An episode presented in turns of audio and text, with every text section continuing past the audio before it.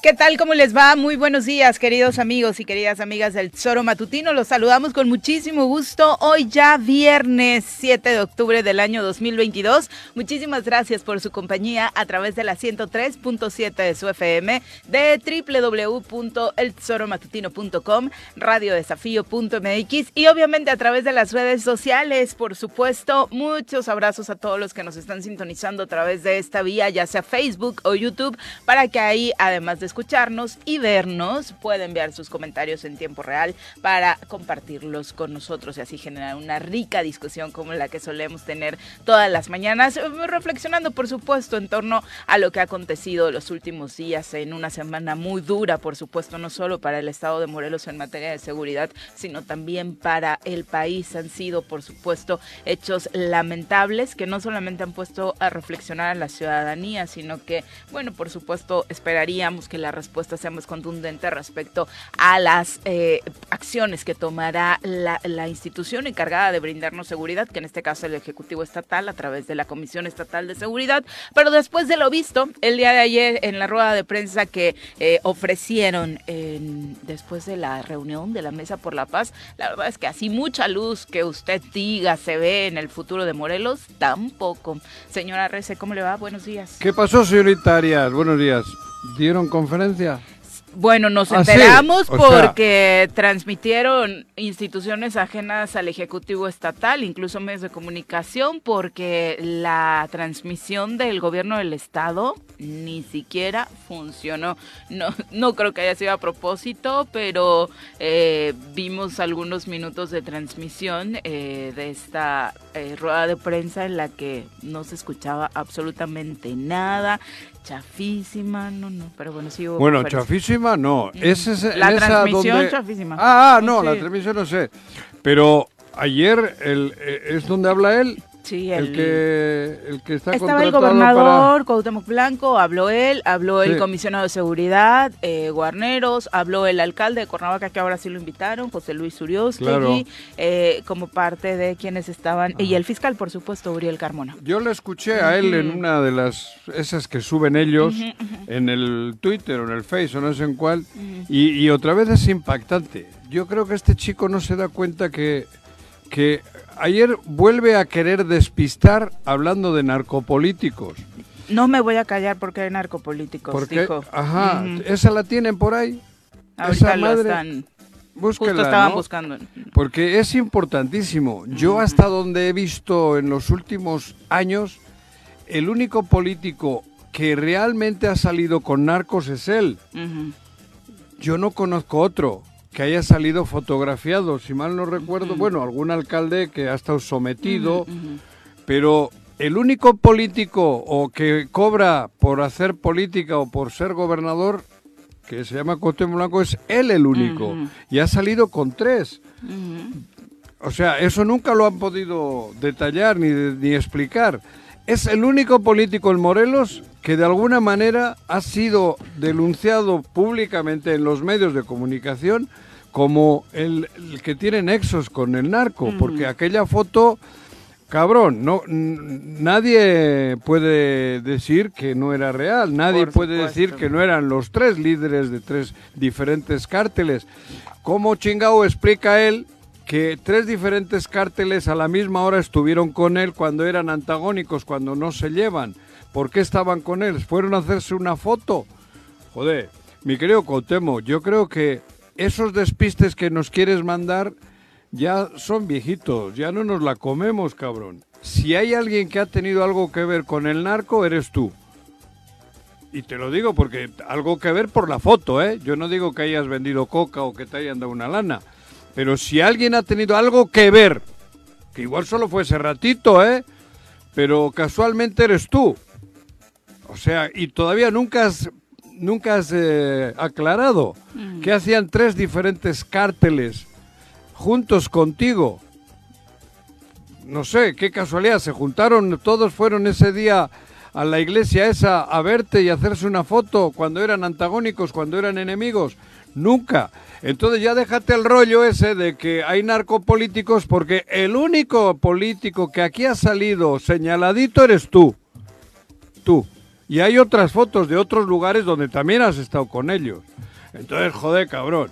Yo creo que debes de buscar otro rollo, mi querido Cuauhtémoc, para no desviar lo grave que se está viviendo en Morelos no sea ya eso, ¿no? no Antes era Graco, Graco, Graco, ahora es narcopolítico. Aunque hoy la respuesta después de los documentos filtrados por la Sedena que involucran también a Morelos, te va a responder el gobernador que no solamente él y que la misma Sedena tiene datos que no solamente este sexenio, sino desde el pasado, incluso mencionado en esa investigación, el gobernador Graco Ramírez, eh, pues estaban con el ojo puesto desde la Sedena por relaciones con delincuencia organizada. Habla, ese artículo hasta el 2019, ¿no? Por eso, yo estoy hablando del 2019 para acá. Mm. Ese artículo que ayer se publica de información que... Bueno, no, es desde el gobierno de, de Eso hasta el 2019. Por eso, hasta el 2019, pero ahí aparece el gobierno de él también y, sus, y todos sus colaboradores, derecha e izquierda. Entonces, por eso yo estoy hablando del 2019 para acá ese artículo que sale ayer en proceso y con Aristegui es del 2019 para allá. Del 2019 para acá, que es donde, cuando tú eres gobernador, el único que ha salido vinculado directamente eres tú, Cuauhtémoc Blanco. Y si alguien ha podrido este estado, eres tú, Cuauhtémoc Blanco. Vamos a saludar, Pepe, ¿cómo te va? Muy buenos días. Hola, Viri, Juanjo, buenos días, buenos días al auditorio. Una disculpa, aquí en el Vergel están haciendo reparaciones en la avenida. Ya había un tráfico terrible ah, desde Amatitlán hasta. Temprano, ¿eh? Sí, temprano. Yo creo que están concluyendo, ¿no? Yo creo que ah. realizaron trabajos en la noche, pero, pero sí ya están concluyendo. Pero sí un tráfico desde Amatitlán para acá, mil disculpas. Pero este, sí, Juanjo, es que no hay cantaleta mayor, no hay un discurso mayor. Otra vez le vuelven a tocar el tema al gobernador para que empiece a aventar la bolita de que la violencia está generada por algunos narcopolíticos. Pero eh, ya se había calmado, ¿eh? Vuelve a sacar el tema ahora que tiene un problema. Ahora que estamos en una, chica inocente que tiene un, una que representaba, vaya, una investidura que tenía una investidura que representaba al pueblo y por eso me parece que hacen esta declaración de nueva cuenta, vuelven a sacar el tema de los narcopolíticos como queriendo decir el tema fue allá, ¿no? O vincular este tema de... a ella no le deja bien parada. No, no, no. Al, mencionar eso... Pareciera que, es otra vez lo, y demás, ¿no? Y aquí hay dos o tres vertientes en el asesinato de ella, ¿no? Sí, claro. La herencia, quien vaya a quedarse y... La curul, ¿no? ¿eh? La curul. La curul, la, curul, la herencia de la curul y los 14 votos. Sí, la disminución de un voto. De repente solo hay 13 votos. ¿Y a quién le favorece que haya 13 votos? Y todavía falta, sí, claro, desde luego. No se alcanzan los 14 votos que tendrían la mayoría para poder pues votar y generar esta eh, mayoría calificada, que es lo que se requiere en el Congreso, que ya habían consolidado y construido y luego el grupo de oposición. hablando un poco del artículo ese que sale por ahí, que es de la Armada, ¿no? Graco respondió ayer recordemos que hubo una filtración de información, un hackeo de información a la Sedena, es muchísima, muchísima información. Obviamente se abocaron primero a desglosar lo que tenía que ver con el presidente López Obrador. Ahora, a propósito del asesinato de la diputada local eh, Gabriela Marín, hubo medios de comunicación como Animal Político, Proceso, Aristegui Noticias que se dieron a la tarea de qué está pasando en Morelos, tal vez acá encontremos información y se y buscaron obviamente información relacionada eh, sobre Morelos dentro de todos esos archivos y encontraron lo presentado ayer, que es vinculación de un gran número de actores políticos en Morelos en esta eh, señalamiento que la Sedena tenía como que fulanito de tal con fulanito de tal, sin que esté comprobado, por supuesto, porque por algo no hay detenidos. A, eso me refiero. ¿Lo leíste todo, Viri? ¿Lo leíste los tres? Sí. ¿Viste que la redacción es muy similar? Sí, es, básicamente el mismo equipo periodístico. Ajá. Eso alguien la redactó, ¿no? Pues proceso con Aristegui casi no tanto, ¿no? Pero sí tienen un cuerpo similar en la construcción de Bueno, pero a lo que voy. Bueno.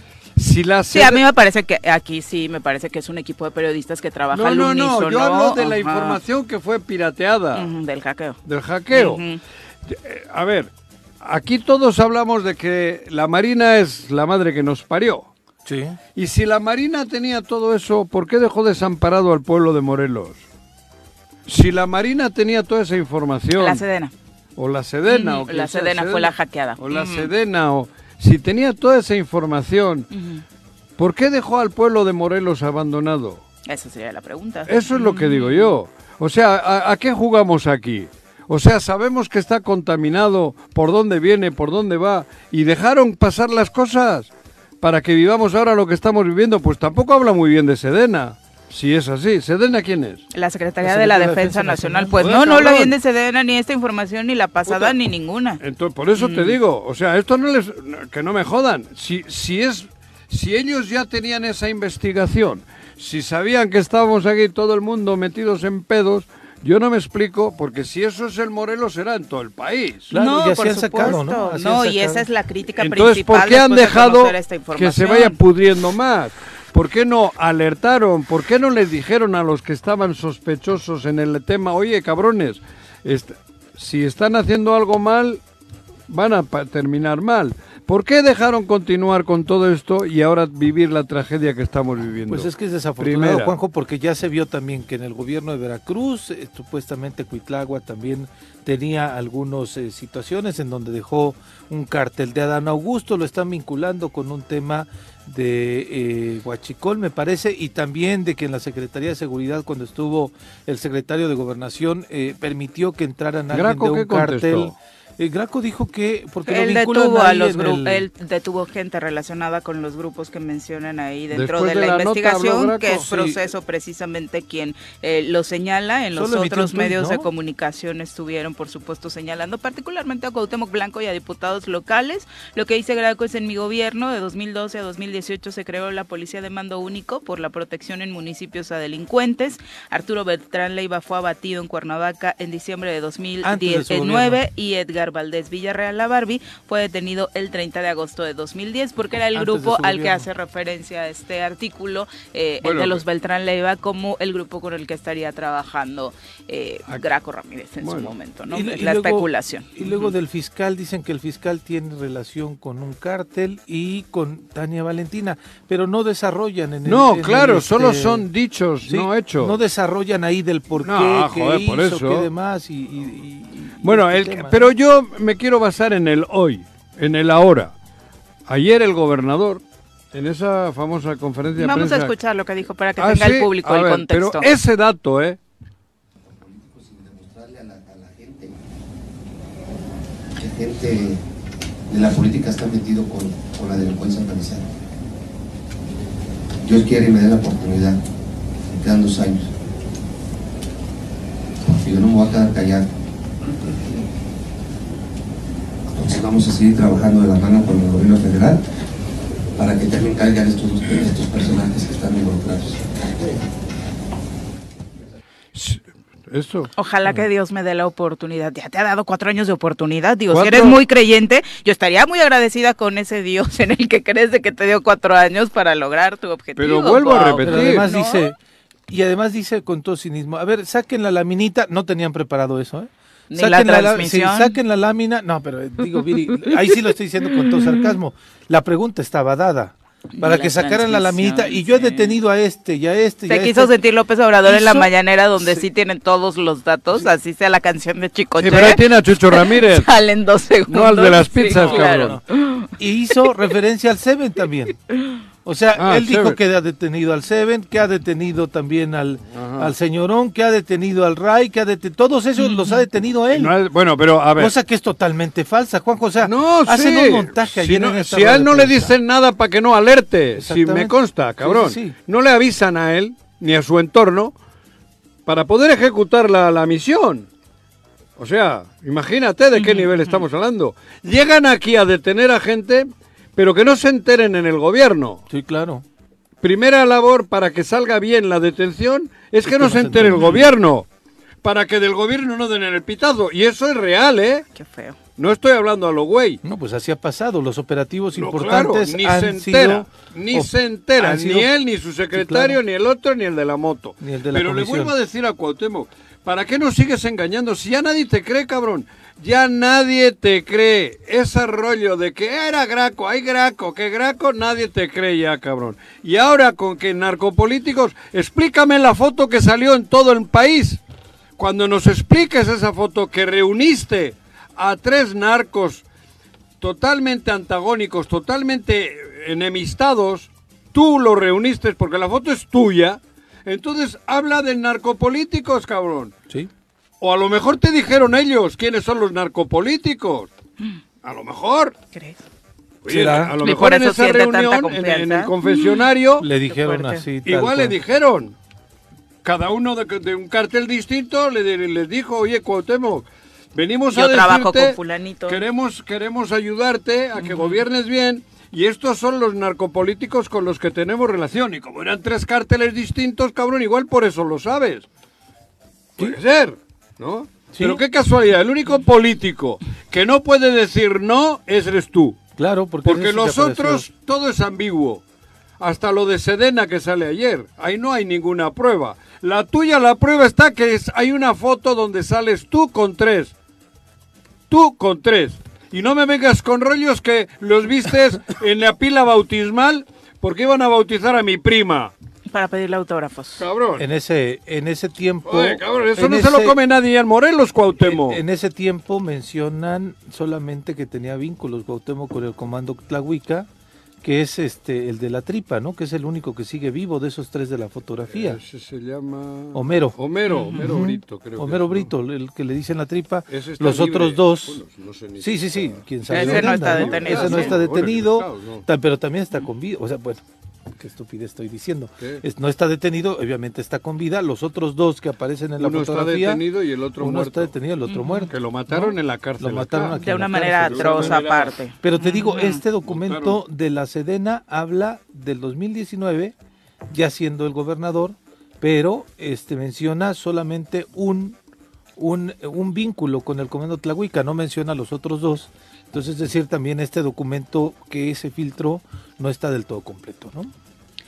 Sí, pues está hasta, hasta 2019 y obviamente, digo, también habría, supongo que los equipos periodísticos seguirán rascándole, así como han seguido rascando la información que les ha interesado respecto al presidente Andrés Manuel López Obrador. No sabemos todavía qué más se puede encontrar en esos reportes que, insisto, eh, no, no tienen eh, mayor sustento dado que si lo hubieran tenido, pues obviamente hoy tuviéramos detenidos a la mitad de los que aparecen en ese listado. ¿no? Y esto, por supuesto, que no es con el ánimo de, defender a nadie, ni siquiera a Cuauhtémoc, que también aparece en esa investigación. El dato solamente es un cuadro sinóptico de tal político podría tener relación con este, eh, tomando en cuenta datos incluso hasta estos que nos parecen obvios. Aparece el nombre de la exdiputada Rosalina Mazari y señalan que tiene nexos con el grupo de Santiago Mazari solo por, compartir el, apellido y nexo familiar, ¿no? Que no necesariamente tendría eh, por, eso, a mí me, en ese caso, volviendo, es, es ahí el, el que tiene el pedo es Sedena, ¿eh?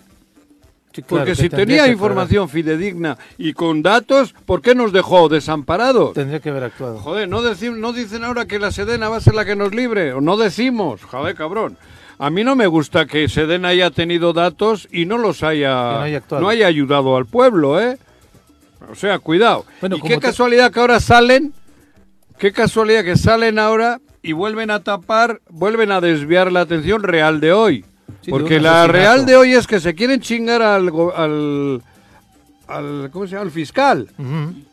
la, obsesión absoluta de Cuauhtémoc Blanco es cambiar al fiscal. Así es, para tener el control de la fiscalía. Para tener el control del Estado. El, con 13 ya controlan el otra vez el Congreso. Bueno, tendrá que entrar alguien, me imagino, en, sí, la del, tribunal en lugar de la, de la asesinada, ¿no? Pero qué casualidad eran 14 y son 13. ¿Qué tienen en la mesa para aprobar o desaprobar? El, presupuesto, el, juicio político. El juicio político y el presupuesto. Dos cosas de máxima relevancia en el Estado. Así es. Ah, ahora van a quedar congeladas o las van a tener que pasar como el año como la anterior ocasión. Sí, porque justo habíamos caído ya en un ritmo donde la parálisis política iba poco a poco venciéndose, ¿no? También esa era otra buena ¿Por qué no le preguntaron eso al fiscal? Mencionaban el día que estaban ahí en la farmacia con el cadáver de la pobre chica está asesinado. ¿Por qué no le preguntaron? Ah, ¿te refieres a que no solo le preguntaron por Yáñez? Claro, solo le preguntaron por una línea. Y aquí por lo menos hay dos claras. Dos claras, dos líneas claras de, de, que, de, que, ha afectado directamente. La línea es política, de todos modos. En claro, las, todas son políticas. de pronto ya le sí, sí, la chica es una mártir. A la chica la mataron por intereses mezquinos. Sí Y seguro estoy que en el tiempo llevaba dos meses, ¿no? Tres meses. Estaba a punto de cumplir tres meses. Tres el meses 15 de la chica. octubre. ¿Qué, qué va a estar vinculada? Nada, hombre. Eso ha sido por cuestiones totalmente políticas. ¿Y quiénes tienen los mezquinos intereses en, ese, en esa situación? A ver, al Chile. Sí, claro. Al Chile. Hay dos o tres o cuatro. No, si pero se va a investigar son- la línea política, esas son muy Sí, obvias. ¿no? Claro, habrá que preguntarle si, si el fiscal tiene que llamar a declarar a todos, que le, le tiene que llamar al gobernador también, ¿eh? Desde luego. Le tiene que llamar al gobernador, ¿eh? Yo creo que sí. Porque en una de las líneas está directamente vinculado el interés del Ejecutivo para que no, no pasen cosas en el, en, en el Congreso. ¿eh? Sí, la obviedad No, dentro de la investigación es investigo a quien pueda haberse que no beneficiado culpando con la a nadie, muerte de pero esta si por ahí va el pedo, ¿no? Ujú. Y por eso están obsesionados en cambiarle a Uriel. Sí, al fiscal. Están obsesionados con quitar a Uriel y poder colocar ellos uno a su modo, a su imagen y semejanza. Para que A realice otro- los cambios de la Fiscalía de Y Anticorrupción. para tenernos para a todos todavía más, Sí, sin duda. todavía más de los testículos, o de los ovarios, o de las tetas. Sí. De lo que sea, pero De amarrados, sea. por supuesto, para no poder avanzar, Joder, que eso cabrón. es lo peor que Pero vuelvo a repetir, joder, este Cuauhtémoc, estado. ya aburres con el narcopolíticos. ¿Narcopolítico? Pues si tú acusas de narcopolíticos, primero aclara la foto donde estás con tres. Solo lo quiero recordar, ¿eh? Porque de ningún otro tú has sacado nada, solo dices. Yo sí te saco, te saco el periódico El Sol, los soles de todo el país donde salías tú con tres narcopolíticos. Bueno, digo, y después narcos, documentado perdón. por más medios de comunicación. ¿Eh? No se quedó solo en el Ah, no, sol, no, después bueno, lo documentaron muchos pero más fue el medios de escándalo comunicación. ¿no? y tú no has podido decir que era un fotomontaje, ¿eh? Nunca lo pudiste decir porque sabes que esa foto era verdadera. No, pues dijo, Verdadera. dijo que se los encontró de casualidad. ¿no? Igual fue que había un bautizo, ¿no? Sí, la pila bautismal. Sí, un pues, es lo que hacen Sí, los se cárteles cuando ellos. están enemistados. en- pues ahora con él se juntaron para echarse una copita. Qué terrible, de verdad, que esta cabrón. haya sido la respuesta. No esperábamos más, pero esa, esa fue la respuesta, el tono que manejó el Ejecutivo Estatal ayer en esta rueda de prensa, que por supuesto era importante para atender este eh, asesinato cruel a la diputada local Gabriela Marín, dentro de lo poco que se pudo redondear. Una el- chica que tenía ilusión, de que tenía ganas de hacer política. Bueno, yo no la conocí, ¿eh? Personalmente, pero por lo que se veía, ella quiso llegar al Congreso pues para trabajar. Y para haciendo hacer- cosas diferentes a, lo que es- a las etiquetas que le pusieron a su llegada, ¿no? Dentro de lo que cabe, eso también fue interesante dentro de su accionar. Decía el fiscal, eh, dentro de los datos en los que ampliaba eh, la investigación, eh, pues sí, confirmó que estos dos hombres a bordo de una motocicleta sí la estuvieron siguiendo desde su salida del Congreso del Estado ¿Ah, sí? de Morelos hasta llegar a la Pero lo farmacia, confirmaba el ¿no? gobernador, ¿no? El Porque el, fiscal el también fiscal dijo se está investigando. Yo vi que el fiscal, o sea, que el dijo, gobernador se fue mucho para adelante de desde hace 15 días la estaban siguiendo. ¿Sí sabían? La sacaron. Sí, sí. ¿Eso ha dicho? Dijo el gobernador Sí, desde hace pero 10 lo, o 15 lo del días. lo Congreso están- sí lo dijo el fiscal. Bueno, también, pero sí, los sí. dos han dicho que ya la seguían. ¿Cómo saben que la seguían? el- Lo del fiscal fue por el seguimiento que se dio a través de, las cámaras. cámaras. Pero de 15 días atrás. No, el no, fiscal no, dijo lo de día. 15 días. ¿Quién dijo que ya El 15 gobernador. días atrás que la venían El siguiendo? gobernador. ¿El gobernador dijo Sí. eso? Cárcel. Cárcel para el gobernador. Sí, ¿por qué no le- Inmediata. ¿Por qué no previnieron Sí, esa claro. Si hoy saben que ya la venían siguiendo 15 días atrás, porque ¿cómo se han dado cuenta hoy? ¿Sabían que la venían siguiendo? Sí, dice el gobernador. Yo creo que se excedió en muchas cosas, en muchas de las declaraciones viviendo- que da ayer se excede Estamos en viviendo datos una de la situación investigación. totalmente absurda, totalmente fuera de todo contexto. Terrible. Terrible, cabrón. Y desafortunadamente, Y luego hay- bueno, también puede perder eh, la vida otro inocente porque el estado de salud de su chofer se sigue reportando Sí, como gravísimo. grave, ¿no? Eh, ese fue otro de los datos que se daba. Obviamente se trata de un civil que trabajaba con ella de, eh, sí. pues, chofer, no, no estaba armado, eh, trató de hacer lo posible por de defenderla, pero pues ¿no? no pudo hacer más y desafortunadamente también terminó herido. Pero y luego viene la otra parte de lo que ocurrió ayer en la mañana, en la madrugada. Los diputados van Con a. México. ¿A qué? A pedir que la fiscalía traiga la investigación. ¿A qué? Pues sí es peor. Mejor que la dejen acá. Por la protección del Ejecutivo Federal, la Claro. Blanco. ¿Para qué? Yo les diría a los diputados, no la muevan. Déjanle aquí que la, que la solucione, que la investigue Uriel. ¿Para qué te la llevas a México? ¿Dónde le protegen aquí al que la van a contratar para la fiesta del 24? En la federación. En la federación, güey. ¿Para qué quiere? ¿Solo han traído eso? Y la posibilidad de que se sienten otra vez para ver cómo llega más. Si no les van a dar nada a los diputados. Yo digo, le digo con todo respeto, cariño y, afecto. No les van a dar nada en México. A nadie. A nadie. No le van a dar nada a nadie. ya está el asunto. Hasta después del día de la elección del 24, no le busquen más en México. Lo digo, yo, Juanjo, admirador ferviente de la 4T. No vayan, Morelos está entregado. Morelos es un circo para algunos. Han contratado al principal, al actor principal, para amenizar la fiesta del 24 en la Ciudad de México. Pero pensaríamos que es un tema... Y han rentado otra vez el, circo este, que para mí esto no es un circo, es la patria chica de todos nosotros. Esto lo han rentado para otros seis años. De nosotros va a depender si se la dejamos o no. Pero de verdad, yo sé que fueron con buena voluntad, que no durmieron, que estaban dolidos y buscaron eso. No vayan a México, no les van a dar nada. Que ejerzan las facultades que tienen para hacer algo. Hagan ustedes aquí. Mis que, qué buena parte de la población reaccionó así, ¿eh? de, pues, ¿para qué van? Mejor hagan su trabajo, ¿no? O sea, sería Yo no sé ni qué hablaron ahí dentro. Hasta este momento. Adán Ramones, ¿o quién es ese? Hasta este momento. Adán Augusto. Adán Augusto. hasta este momento. Si es presidenciable, Juan. Yo no he escuchado.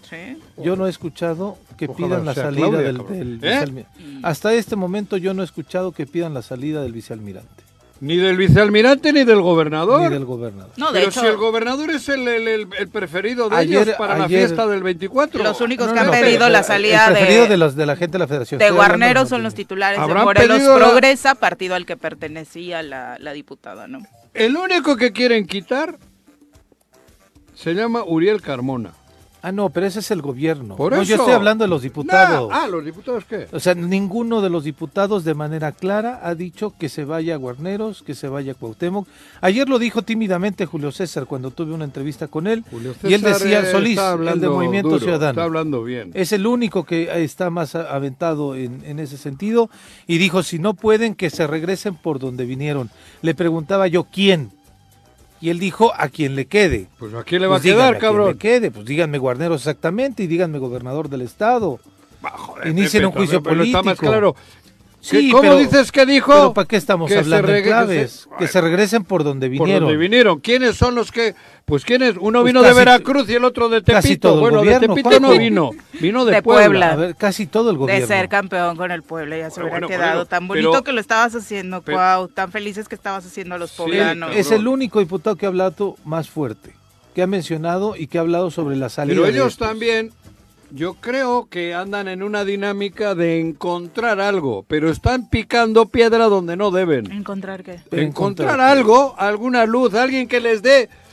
ah, claro, al no ver salida a nivel local. Claro, y entonces en la madrugada, y estoy seguro que con mucho dolor se fueron a México. Pues tienen salida a nivel local, con la constitución, pero con se tenían que plantar en el zócalo de Cuernavaca. Tendrían que hacer un llamado a la gente. lo hizo, lo hizo Julio también. Yo creo que es momento de y si vamos cinco, vamos cinco.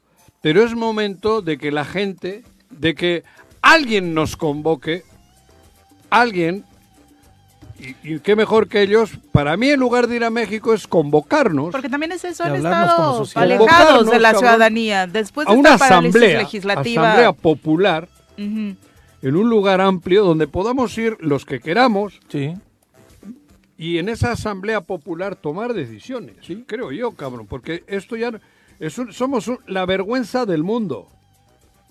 Lo que publica Carmen Aristegui, el proceso y no sé qué animal político. Animal político. Y animal político y tal, joder, eso es patético. Es terrible.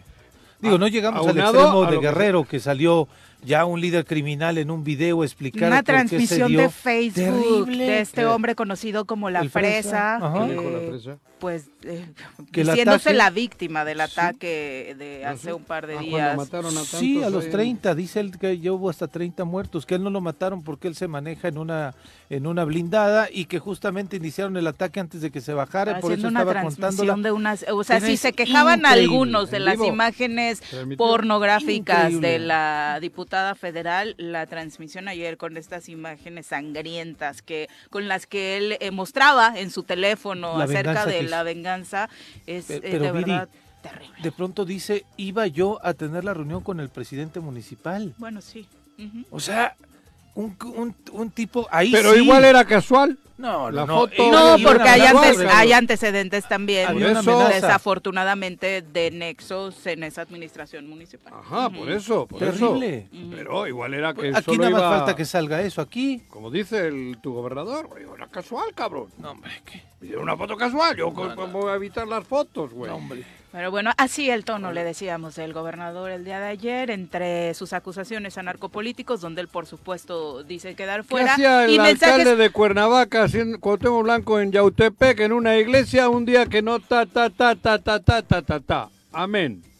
Son las 7 con 33. Y el mensaje para la población casi casi fue el que hacía en el vestidor, es de ánimo, ánimo. ganita. Sí, claro, ese, con De, ese tono, la verdad es que no lo sacamos absolutamente nada nuevo, ¿no? Y la otra es la de, no se vale, no se vale que le hagan esto a la diputada. No se vale, que fueron las mismas palabras que utilizaba cuando mataron al líder sindical ahí un ladito de su oficina. No se vale. Uh, sí, sí, no, no, sí, así, sí, Jesús García, sí. No se vale. Bueno, no se vale. Nos vamos a una pausa. Ya hay nueva secretaria de Economía, es Raquel Buenrostro, quien se venía desempeñando en, lugar de, Tatiana, Cloutier, precisamente. Ella, ella estaba en el SAT. Eh, ahorita vamos con ese tema. Eh, Raquel Buenrostro estaba en el SAT y ahora será cargo de la Secretaría de Economía. López Obrador dice que tomó la decisión de nombrar a Raquel. Oh, lo dice hoy también porque, pues obviamente, la premura de atender temas como estas discusiones que se están dando en el TEMEC pero también porque decían que ya iba a poner a un militar como titular de la Secretaría de Economía. Ayer ese fue el gran run run, ¿no? Es una mujer que tiene el perfil, obviamente, para encargarse de estos temas. Y señala el presidente que el nombramiento se da porque ella ha tenido muy buen trabajo, porque no ha disminuido la recaudación. Y eh, el SAT, la verdad es que este sexenio ha estado, ha estado fuerte. Dice, yo creo que lo que cuentan son los hechos y es una servidora pública ejemplar. Ayer muchos memes después de que en esta despedida de Tatiana Cloutier, cuando ella finaliza un discurso muy emotivo que pudimos escuchar acá, va e intenta darle un abrazo al presidente. Él está aplaudiéndole y no responde ese abrazo. Se hizo mucha especulación en torno a que si esto fue una grosería. La verdad es que en el momento sí parece una grosería, pero para eso, como cada vez que vamos a las mañaneras les decimos, pues es hay que escuchar la mañanera completa para salirnos de este tema más allá del meme. Previo a que Tatiana toma la palabra, hay un discurso muy amplio del presidente aplaudiéndole y agradeciéndole todo el apoyo que Tatiana le dio precisamente desde que estaban en campaña y hablando de su ejemplar trayectoria, ¿no? Entonces me parece que tanto uno como otro eh, se despiden cordialmente. Este tema del abrazo queda ahí, me parece para el meme, no para hacer un análisis político de él. Ayer eh, Manuel Cloutier incluso señalaba a través de Twitter que Tatiana se iría por esta discrepancia que tiene sobre eh, la Guardia Nacional, que ahora tendrá este toque militar, y algunos más especularían que es porque no ha podido sostener tener una buena negociación precisamente con el Tratado de Libre Comercio con Estados Unidos y Canadá, ¿no? Pero vi que tú subías un poquito así molesta porque que no le recibí un abrazo, ¿no? Eh, eso digo, o ah. sea, sirve ese tema para el meme, ah. pero ah. no para un análisis político, porque antes él le agradece... no vi la, está aplaudiéndole, ¿no? Se ve feo, la verdad sin el contexto se ve feo tanto como para... Si no, no hubiese estado allí. Pero no tanto para hacer un análisis. de hecho, él lo dice. Tatiana se despide aquí porque no quiero que salga por la puerta de atrás, porque ella merece por todo el trabajo y el apoyo que le ha dado el acuerdo de transformación, tener este lugar para despedirse. Hay un reconocimiento al final Sin duda. cuando le hacen esa pregunta. Sin duda. Sí, por eso, que no me jodan, que porque no le... No sé, pues igual no se dio cuenta el güey, porque eso pasa. O estaba no muy te han ido a dar la mano y tú no te has dado cuenta y... O puede ser también que en el momento el presidente también lo dice, es que yo le insistí que se quedara. Puede estar molesto porque Tatiana ya no quiso seguir. Y dice, yo le insistí que se quedara, pero ella es una mujer muy congruente pero no, muchos no, principios, no, molesto sí, pero no lo hubiese metido ahí y no le hubiese hecho el feo eh, exhibiendo la cosa, joder. No me joda. No, hombre. Sí, el fondo es que estuvo ahí. Se Además anda despistadón el hombre.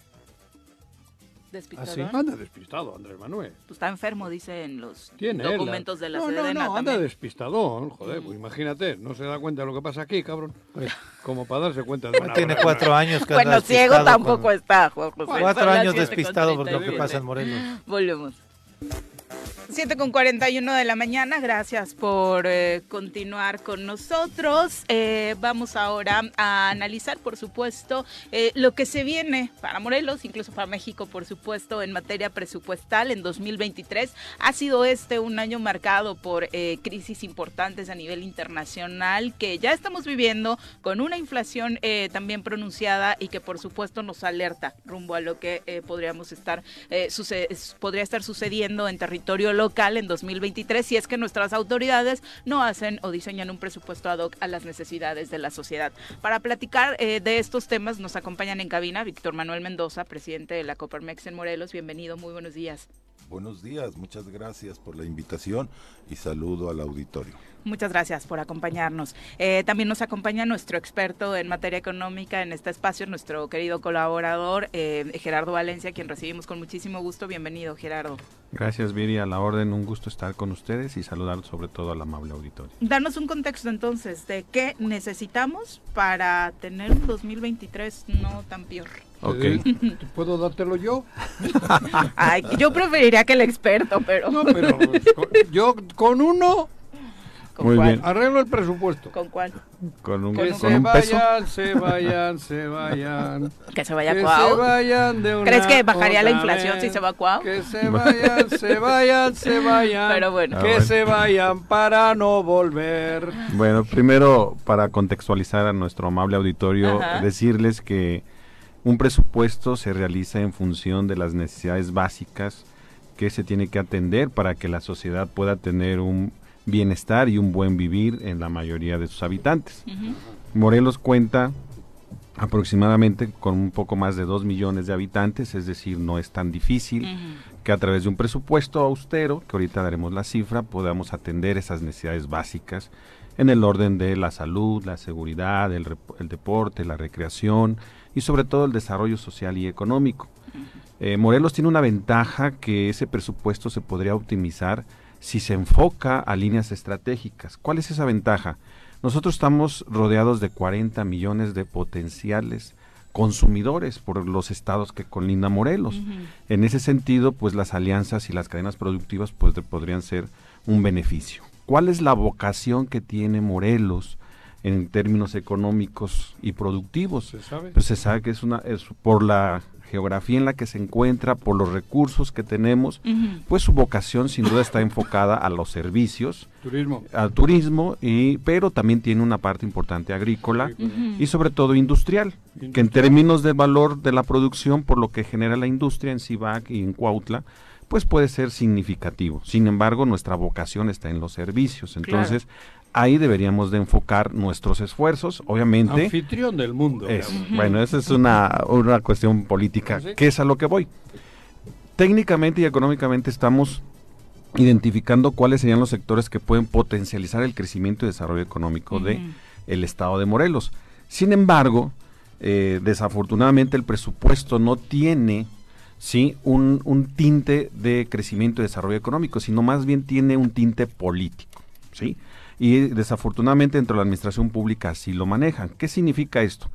Que si algún municipio que no coincide con intereses del gobierno y tiene proyectos para potencializar esto que menciono de las cadenas productivas y fortalecer la vocación del Estado, difícilmente le otorgarán las, las aportaciones y el presupuesto necesario para que pueda crecer. Entonces, si vamos nosotros haciendo un checklist de los municipios, pues nos vamos a dar cuenta que hay municipios colindantes con el Estado de México, Ciudad de México, con Puebla y con Guerrero, que pudieran fortalecer su vocación productiva. Pero estos son, en la medida de, en que van desarrollándose, se van atrasándose y no van alcanzando esa oportunidad.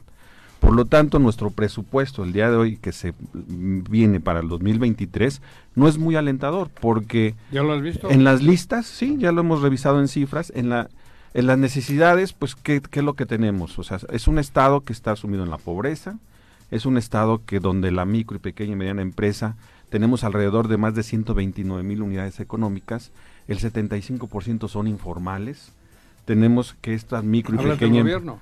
no de las empresas Ah, de las empresas sí, del estado entonces el presupuesto no va a atacar eso Eh, tenemos nosotros que la remuneración no rebasa los 11 mil pesos mensuales en ciertas áreas prioritarias si nos vamos al campo en el último censo económico del INEGI ni aparece la remuneración mensual de los que trabajan en el campo el campo está completamente abandonado siendo que en Azochiapan por ejemplo hay exportación de higo están los yeseros en, ¿Los pues qué? tenemos los que producen yeso, la piedra en bruto Ah, del yeso, en yeso, Azochiapan. yeso. Llevan más de 80, 90 años trabajando igual, ¿no? Y contaminando igual. Entonces, no está enfocado en la vocación productiva del Estado y no está enfocado en desarrollar esas potencialidades que tienen los municipios, dado el tinte político que tienen, ¿no? Hasta el momento, pues eso podría ser el contexto en el que se lanza el presupuesto para el 2023. Y sin duda un diseño eh, que pudiera englobar todo esto que acaba de mencionar Gerardo les daría a las empresas morelenses una buena base para la recuperación que todavía no termina de darse por completo, Víctor. Bueno, un aspecto muy importante que, que estamos pidiendo las empresas es el aspecto de seguridad. y, y- y no hay que profundizar mucho, están sucediendo desgracias. Está, la, la inseguridad tiene una tendencia a empeorar. O sea, está, cada vez estamos peor. Eh, hace dos o tres días este, me desperté con la noticia de nueve homicidios en una noche, luego lo que pasó con la diputada, etcétera. Y entonces, este, nosotros hemos estado ¿Tú haciendo eres el presidente de qué cámara, perdón? Coparmex. Coparmex. Coparmex, Perdón, sí. sí, sí. Eh, eh, hemos estado analizando el presupuesto, el- nuestro presupuesto, estamos este, eh, analizando todo y dándole especial énfasis al asunto de seguridad. Claro. Y tenemos algunos datos muy interesantes porque pues estamos, eh, eh, tendemos eh, eh, los morelenses y los mexicanos en general a buscar soluciones fáciles e inmediatas. Que se vaya a Guarneros, ¿no? Por ejemplo Improvisando. pero, pero improvisando, ¿no? Pero, pero el asunto de, de este de lo que hemos hemos revisado del presupuesto, eh, fíjense que el asunto es que no tiene los recursos, Nada. no tiene los recursos y entonces Tiene hemos- más comunicación social que la seguridad. Ah, Exacto. Entonces, sí, no, no, no, absolutamente. Terrible. Y tenemos elementos de, de- de fondo. Eh, Yucatán es el estado más seguro del país, reconocido por el presidente. Hace dos días dijo que era Yucatán. ¿no? Y Yucatán les, eh, eh, tiene actualmente 2.248 cámaras de vigilancia, 100 arcos carreteros, todas las ciudades importantes en sus entradas y salidas pusieron arcos de seguridad, este tienen botones de pánico 50. Aquí tenemos narcos carreteros, ¿no? Tenemos este semáforos, digo, tiene semáforos inteligentes 504 y eso los ha llevado a ser el primer lugar en la seguridad en todo el país. Y hablando precisamente de presupuesto, pues nos fuimos a ver el asunto. Resulta que Yucatán tiene 35 mil millones de pesos al año. Y entonces dividimos entre su población y nos dio 15 mil pesos per cápita. Y Morelos hicimos una cuenta, aunque creo que ahora viene con 34 mil, ¿no? Pero hicimos una, entonces todavía mejor. Hicimos una cuenta de con 30 mil millones de pesos entre su población. ¿Y cuánto creen que nos dio? ¿Cuánto? 15 mil igual que Yucatán. Entonces, ¿Y dónde sí está la ha-? Exactamente. sí ¿Para hay- dónde se sí va? hay dinero. Ujú. Sí hay dinero y entonces pues fuimos a fondo en ese asunto, El problema está en la ejecución. En la asignación del presupuesto Claro. en la asignación, porque traemos números y hablando ya de presupuestos, miren, este en seguridad Yucatán da 1400 este pesos per cápita a su gente Para seguridad. para seguridad, para seguridad, ¿sí? y, y- y, este, entonces nosotros debíamos actualmente se le están dando a Morelos eh, 1.345 millones para seguridad cuando debían ser 2.761 para tener per cápita lo que tiene lo Yucatán. Que tiene Yucatán. Sí, sí. y sí hay porque ya vimos, Es igual. hay Claro. 15 mil pesos por persona, estos dineros. Sí, pero un policía en Mérida cobra 22 mil pesos. Es la policía mejor pagada. Exactamente. Pero además, pero además, la policía en Mérida es- tienen becas para en las escuelas, Sí, sí, en las escuelas, las universidades privadas, Tienen básico, elemental, todo lo que necesita una familia. bien tratados, Jugándose la vida. bien tratados. Claro. Tienen becas para los los mejores, los hijos de los mejores policías. ¿Y qué creen? Que pues andando en esto, Coparmex descubrió que aquí en Morelos a las universidades privadas tienen la obligación de dar el 5% de becas Por ley. por ley. Y entonces, pues ya estuvimos con el secretario de Educación porque este pues queremos Cornejo. que se ofrezcan a los mejo- a los hijos de los mejores policías. Porque ni siquiera han hecho esa gestión, ¿no? ¿no? Absolutamente nada. No, entonces eh, eh, eh, el asunto está en que tenemos que pensar en, en encontrar causas raíz e ir a solucionar en las causas raíz, porque lo más simple es que se vaya a Guarneros, ¿no? No, claro. Y, y- y no es por ahí, Guarneros Le lleva pones ya... a Pepito y va a ser lo mismo. Claro, no, pero además el que llegue va a empezar a conocer el Estado. Uh, Guarneros ya, ya tiene experiencia, conoce el Estado. Lo que le hace falta es. dinero para tener, les decía yo, Yucatán tiene 5.775 cá- cámaras de vigilancia y este... Funcionando. Funcionando, fu- todas funcionan, Por todas eso. funcionan, ¿no? El, el problema de pronto es que llega a Guarneros en sus comparecencias, como muchos otros secretarios, y les dice a los diputados, necesito más presupuesto, Sí, sí. cuando esa negociación se debe hacer en, casa, casa. con el gobernador, sí. ¿no? La labor de Entre convencimiento carajillo y carajillo. está ahí, incluso antes de enviar el paquete presupuestal. Es que ese- esa es una confusión que se tiene, yo mismo la tengo. ¿Quién toma la decisión? Y, le- y- y aquí acudo al experto. ¿Quién toma la decisión de dónde se asigna el dinero? ¿El ejecutivo o el legislativo? No, el, ejecu- el ejecutivo. Ah, sí, Bueno, pues, entonces, claro, sí, claro. eh, eh, tienes razón, Guarneros me ha dicho, es que vamos allá a la Cámara de Diputados, pero ellos no toman decisiones, Claro. Cabrón. Claro. ¿no?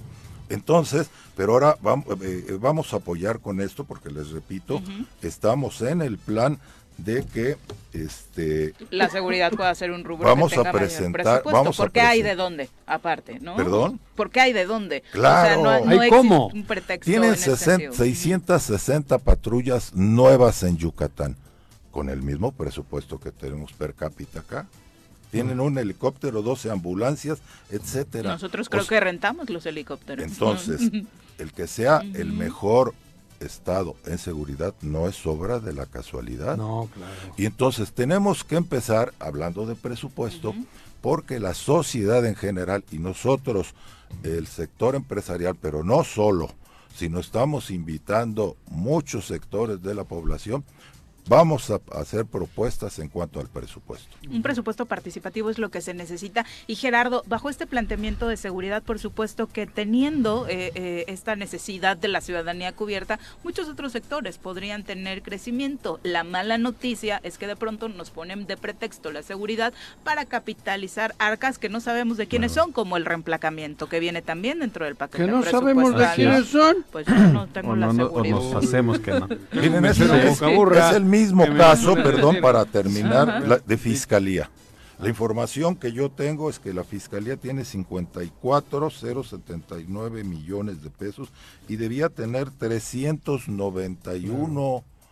Entonces se acumulan las carpetas de investigación, se acumulan, pero pues el No fiscal tampoco tiene, no, no tienen gasolina, no tienen este todo el minis- los ministerios públicos que deben tener, todos los peritos que deben tener por falta de presupuesto. Claro. Entonces, la propuesta del sector empresarial, en en eh, eh, porque esto está, está ventilado con el Consejo Coordinador, pero particularmente de Coparmex es, vamos a darle los recursos y entonces sí vamos a exigirles. Claro. Vamos a Me exigirles. parece muy bueno. Claro. Ok. Eh, sin duda eh, es importante, vuelvo a insistir, que el presupuesto atienda las necesidades básicas de la población. Porque si, si vamos al tema de seguridad, al tema de salud, al tema de educación, vamos a encontrar funcionalmente varios problemas, como el que se describe ahorita de la, seguridad, de la inseguridad. Pero hay que hacernos preguntas, ¿no? O sea, ¿por qué la gente va a delinquir? Eh, se le hace más fácil delinquir que buscar trabajo, ¿sí?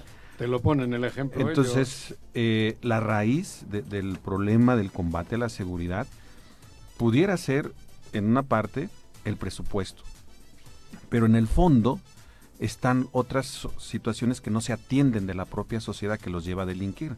Si esas otras situaciones no se atienden, como es la educación, como es el empleo permanente y bien remunerado, pues entonces vamos a encontrar indicadores que nos van a dar respuesta a por qué se está dando tanto, está surgiendo tanto la delincuencia. El estado de Morelos tiene más del 50% de su población pobre. Esa es una realidad. Y creciendo la pobreza extrema, y, de ese 50%, el 50% extrema. Entonces, hay personas que ahorita están ganando entre 7 mil y 10 mil pesos mensuales. Ante la situación de la inflación, que está llegando al 9%, su salario nominal se ve afectado y su salario real se reduce. Entonces, estamos diciendo que una canasta básica no se alcanza a cubrir con lo que ingresa. Los servicios de salud tampoco se alcanzan a cubrir, dado que la informalidad con la que se, están las empresas no les dan seguridad social. Estamos hablando de que no hay zonas de recreación en el estado donde la sociedad pueda acudir, en los municipios y a nivel general. Estamos nosotros identificando que en términos de educación es muy difícil que, que sigan los estudios solo se quedan hasta 10 años máximo de estudios.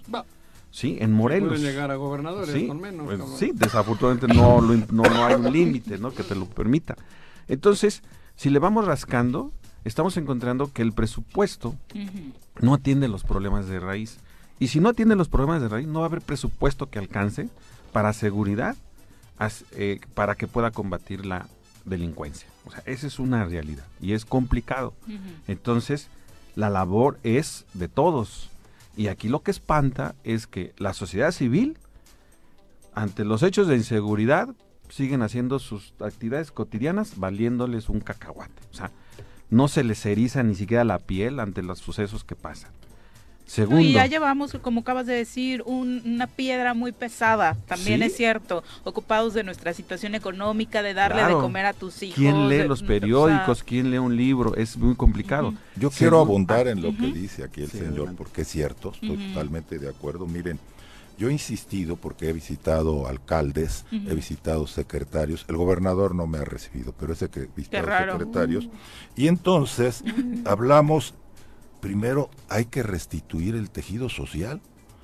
O sea, el gobierno tiene que tener, ya hablamos de presupuesto. clara, claro, ya hablamos de presupuesto, pero tiene comprando la prensa. No, así no se restituye, ¿no? no, no, no, no, no. Hay, hay, hay métodos claros de cómo restituir el tejido social y también se les ha propuesto impulsar la cultura de la legalidad. Porque hace dos mil años los romanos encontraron cómo se podía convivir bien por medio del derecho. Y entonces aquí cada quien hacemos lo que se nos antoja y yo empezaría, que es lo que se les ha propuesto a los funcionarios, por como porque hay eh, no estamos inventando, el hilo negro, ¿eh? En Medellín, en Nueva York se aplicó. Empezaría por las leyes básicas, el bando de policía y buen gobierno. Darlo a conocer y después hacer lo necesario para que se cumpla, para que se cumpla. relacionado con el civil. Claro, y, y por otro lado el reglamento de tránsito, por ahí empezaron estas ciudades. No cruces la calle donde se te pega la gana. Claro, entonces, por eso digo abundando en el comentario del señor, sí hacen más cosas que hace, hacen falta.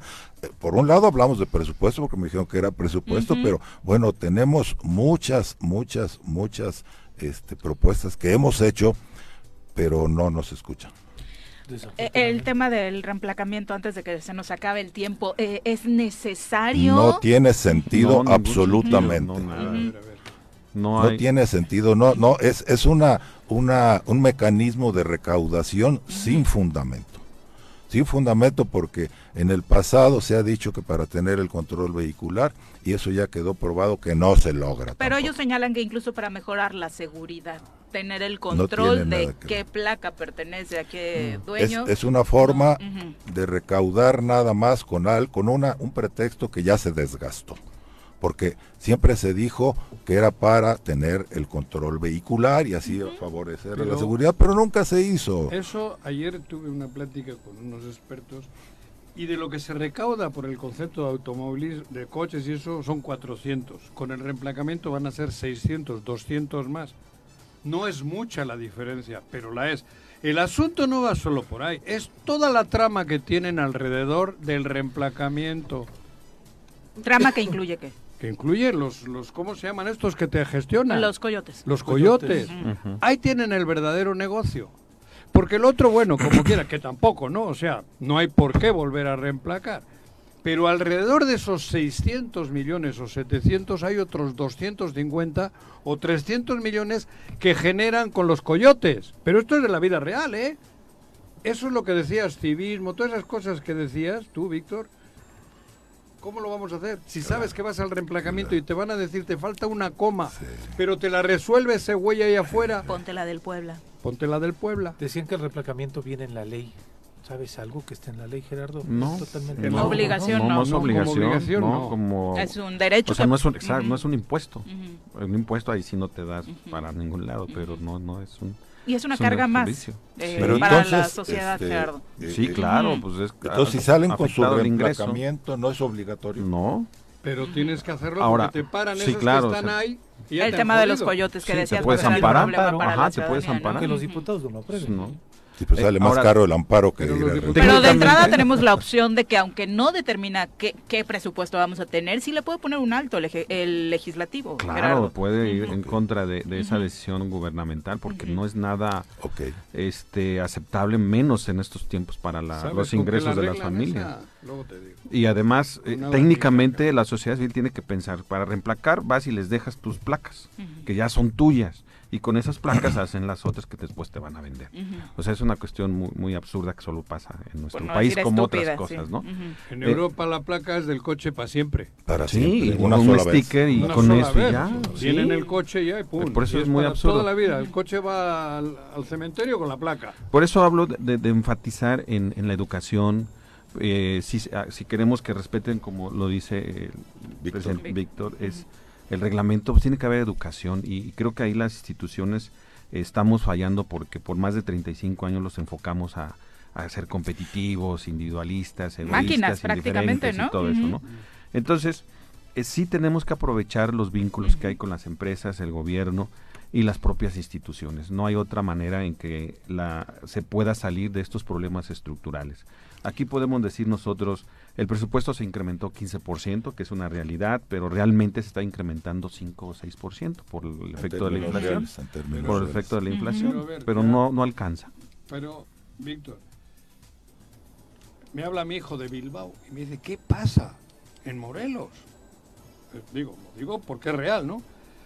Si eso ocurre así, ¿quién chingado va a venir a invertir? ¿Cómo, le, cómo va a ir bien?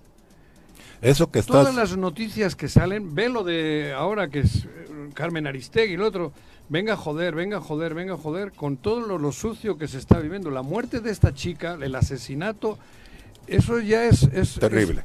¿Cómo va a evolucionar el país? ¿Para qué quieres presupuesto? Mira, ¿De qué hablan? Mira, e, eso que estás diciendo, yo lo he encontrado porque este Coparmex tenemos 36 mil empresas afiliadas. Damos empleo a 5 millones de gentes, Coparmex, y, producimos el 30% del Producto Interno Bruto. Y entonces este, somos un sindicato patronal este, muy unido, muy comunicado. Entonces, cuando platico con los presidentes de Coparmex de otros estados, lo primero que me dicen, oye, en Cuernavaca está de la chingada la seguridad, ¿verdad? Sí. Los, que debieran venir a invertir. Asociarse, los, líderes, con ustedes. Sí, los, líderes empresariales de otros estados. Con eso me reciben siempre. Y entonces. Vas a pues, buscar? y es un portazo en la cara para buscar inversión. Y entonces empieza, socios. empieza uno a arañar los vídeos. No, mira, seguimos teniendo nuestra vida normal, ¿no? Pero como que como que es querer defender lo indefendible, ¿no? Por eso nos interesa tanto la seguridad, porque en efecto espanta la inversión. O sea, ¿para qué se van a venir? y la propia. Pues, no nada más no, no, claro, la propia. Claro, corremos el riesgo de que algunas empresas saben que vamos a irnos a otro lado. A Mérida a Mérida. Sí, claro. Eh, desafortunadamente el tiempo es corto. Víctor, entonces la participación de las empresas va a ser puntual y constante en torno a que se tomen buenas decisiones absolutamente, al presupuesto. Absolutamente, porque a, final de cuentas no debemos olvidar nunca que el dinero que manejan es de nosotros, no es de los gobernantes, es de la sociedad y entonces queremos que se utilice donde se necesita donde, donde, donde es la mayor necesidad, que en este caso estamos apuntándole a la seguridad. Sin duda. Entonces sí. Eh, en, en, tu caso, Gerardo, la, el mensaje que le dejas a la sociedad, porque también creo que necesitamos este empujoncito para ser más participativos, claro, Que entendamos que los gobernantes deben demandar obedeciendo. Eso es algo muy importante y para eso se necesita que recuperemos una conciencia social enfocada en el bien común y sobre todo en la colectividad. En ese sentido yo apostaría a que se tratara más el presupuesto en la cuestión de la educación, la recreación y el desarrollo económico y sin duda impactará la seguridad de manera eh, paralela. Eh, y aprovechando lo de siempre eh, y que está el presidente de Coparmex, que se acerquen a las universidades, no en un tema solamente de vinculación, porque si vamos a cualquier universidad privada hay convenios firmados hasta el cansancio. Hay muchos jóvenes talentosos que necesitan que hoy día lleguen y le digan las empresas, este es mi problema, ¿cómo lo solucionamos? Y créanme que ahí vamos a encontrar luz. Te tengo una novedad. Ya con la FEUM ya platicamos con los chavos de esto que estamos hablando ahorita y están con nosotros. Ya platicamos con 10 universidades y están con nosotros en cuanto al análisis del presupuesto, aportar ideas y este con centros de investigación también ya hemos hablado. Empezamos a hablar con sindicatos. Hay que hablar con Agustín Alonso que es el el encargado de Hacienda en Congreso. Sí, sí, sí, sí, ustedes. Pues esa es una buena noticia. sí sí estamos estamos no dejando el asunto solo en manos del sector empresarial sino estamos buscando apoyos porque ya necesitamos que volteen a ver a la sociedad en el gobierno y que distribuyan el dinero donde se necesita. Excelente. Gerardo, pues, pues muchas gracias. Al orden, muchas gracias. gracias. Muy buenos días. Muy, muy Son las 8 con 8, volvemos. Nosotros vamos a entrevista vía telefónica. Nos acompaña el presidente de la mesa directiva del Congreso del Estado de Morelos, el diputado Francisco Sánchez, a quien saludamos con muchísimo gusto. Diputado, muy buenos días. Hola, Viri, muy buenos días. ¿Qué tal? Saludos a todos. Igualmente, diputado, han sido días muy complicados eh, para Morelos, pero particularmente para quienes integran el Poder Legislativo, diputado.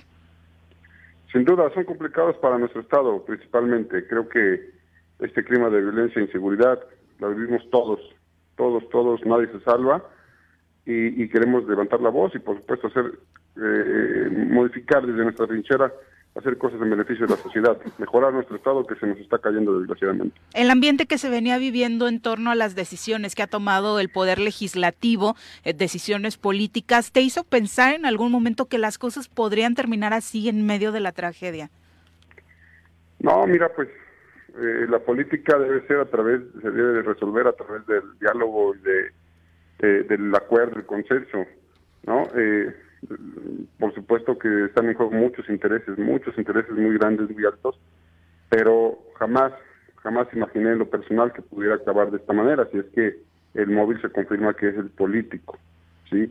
los acuerdos a los que en el Congreso se habían llegado de tener mayoría calificada por primera vez en mucho tiempo, en mucho tiempo, y una mayoría calificada que no está en contra del gobernador, eso lo quiero dejar bien claro, no es en contra del Ejecutivo, es en la autonomía que tenemos como legislativo y de cara a la sociedad, porque siempre se nos había señalado que la parálisis legislativa y que desgraciadamente el año pasado, sí hay que reconocerlo, estuvo dividido en dos bloques, uno quizás más mayoritario que el otro, pero ninguno de los dos alcanzaba esta mayoría que la Constitución exige para avanzar, tomar acuerdos y avanzar, hacer designaciones, avanzar, avanzar.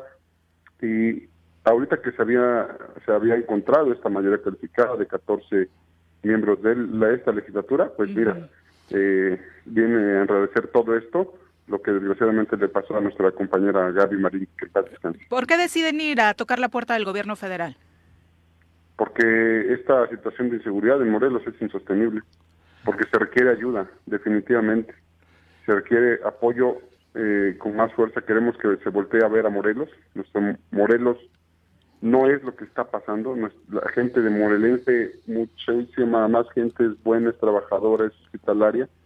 Y esto que nos está ocurriendo eh, en la zona sur, oriente, en el centro, en el norte, eh, en todos lados, pues, a cualquier hora del día hay cada vez más este, ejecuciones, feminicidios, sin que al parecer se haga algo contundente. No hay nada, no hay una estrategia importante, no hay un mm, algo que la gente también pueda percibir como un como que su gobierno está actuando y el gobierno de Estado somos todos, así que todos tenemos la responsabilidad, así que como legisladores fuimos a ver al presidente, nos recibió Adán Augusto, el secretario de Gobernación, nos recibió la secretaria de Seguridad Ciudadana, y también estuvo presente Alejandro Encinas, el secretario.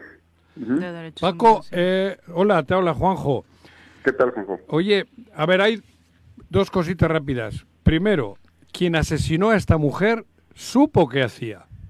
Fue a por la parte más débil de los 14. Así clarito. La más débil y la que más confusión podía crear, porque hay dos o tres vertientes de lo que ha podido, de lo que ha podido ser el móvil. Uno de ellos es que hoy son 13 ustedes. Nosotros somos 13, porque es el pueblo. Y por otro lado, yo decía, y los mantengo, que para mí, yo entiendo que ustedes con el dolor y todo fueron a tocar la puerta, que es la lógica. Pero a mí me parece que no sé qué ocurrió ahí dentro, pero supongo yo que nada. Porque nada va a ocurrir mientras Cuauhtémoc Blanco esté contratado para el, para el 2024. Clarito. Yo creo que deberían, ustedes son nuestros representantes, donde hay que tocar, me parece a mí, perdón que lo diga así de tajante, es al pueblo de Morelos. Ahí deben de estar ustedes. Perdón mi, mi así. Donde creo que está la solución es en el pueblo de Morelos, mi querido amigo. Las dos cosas ahí te las dejo.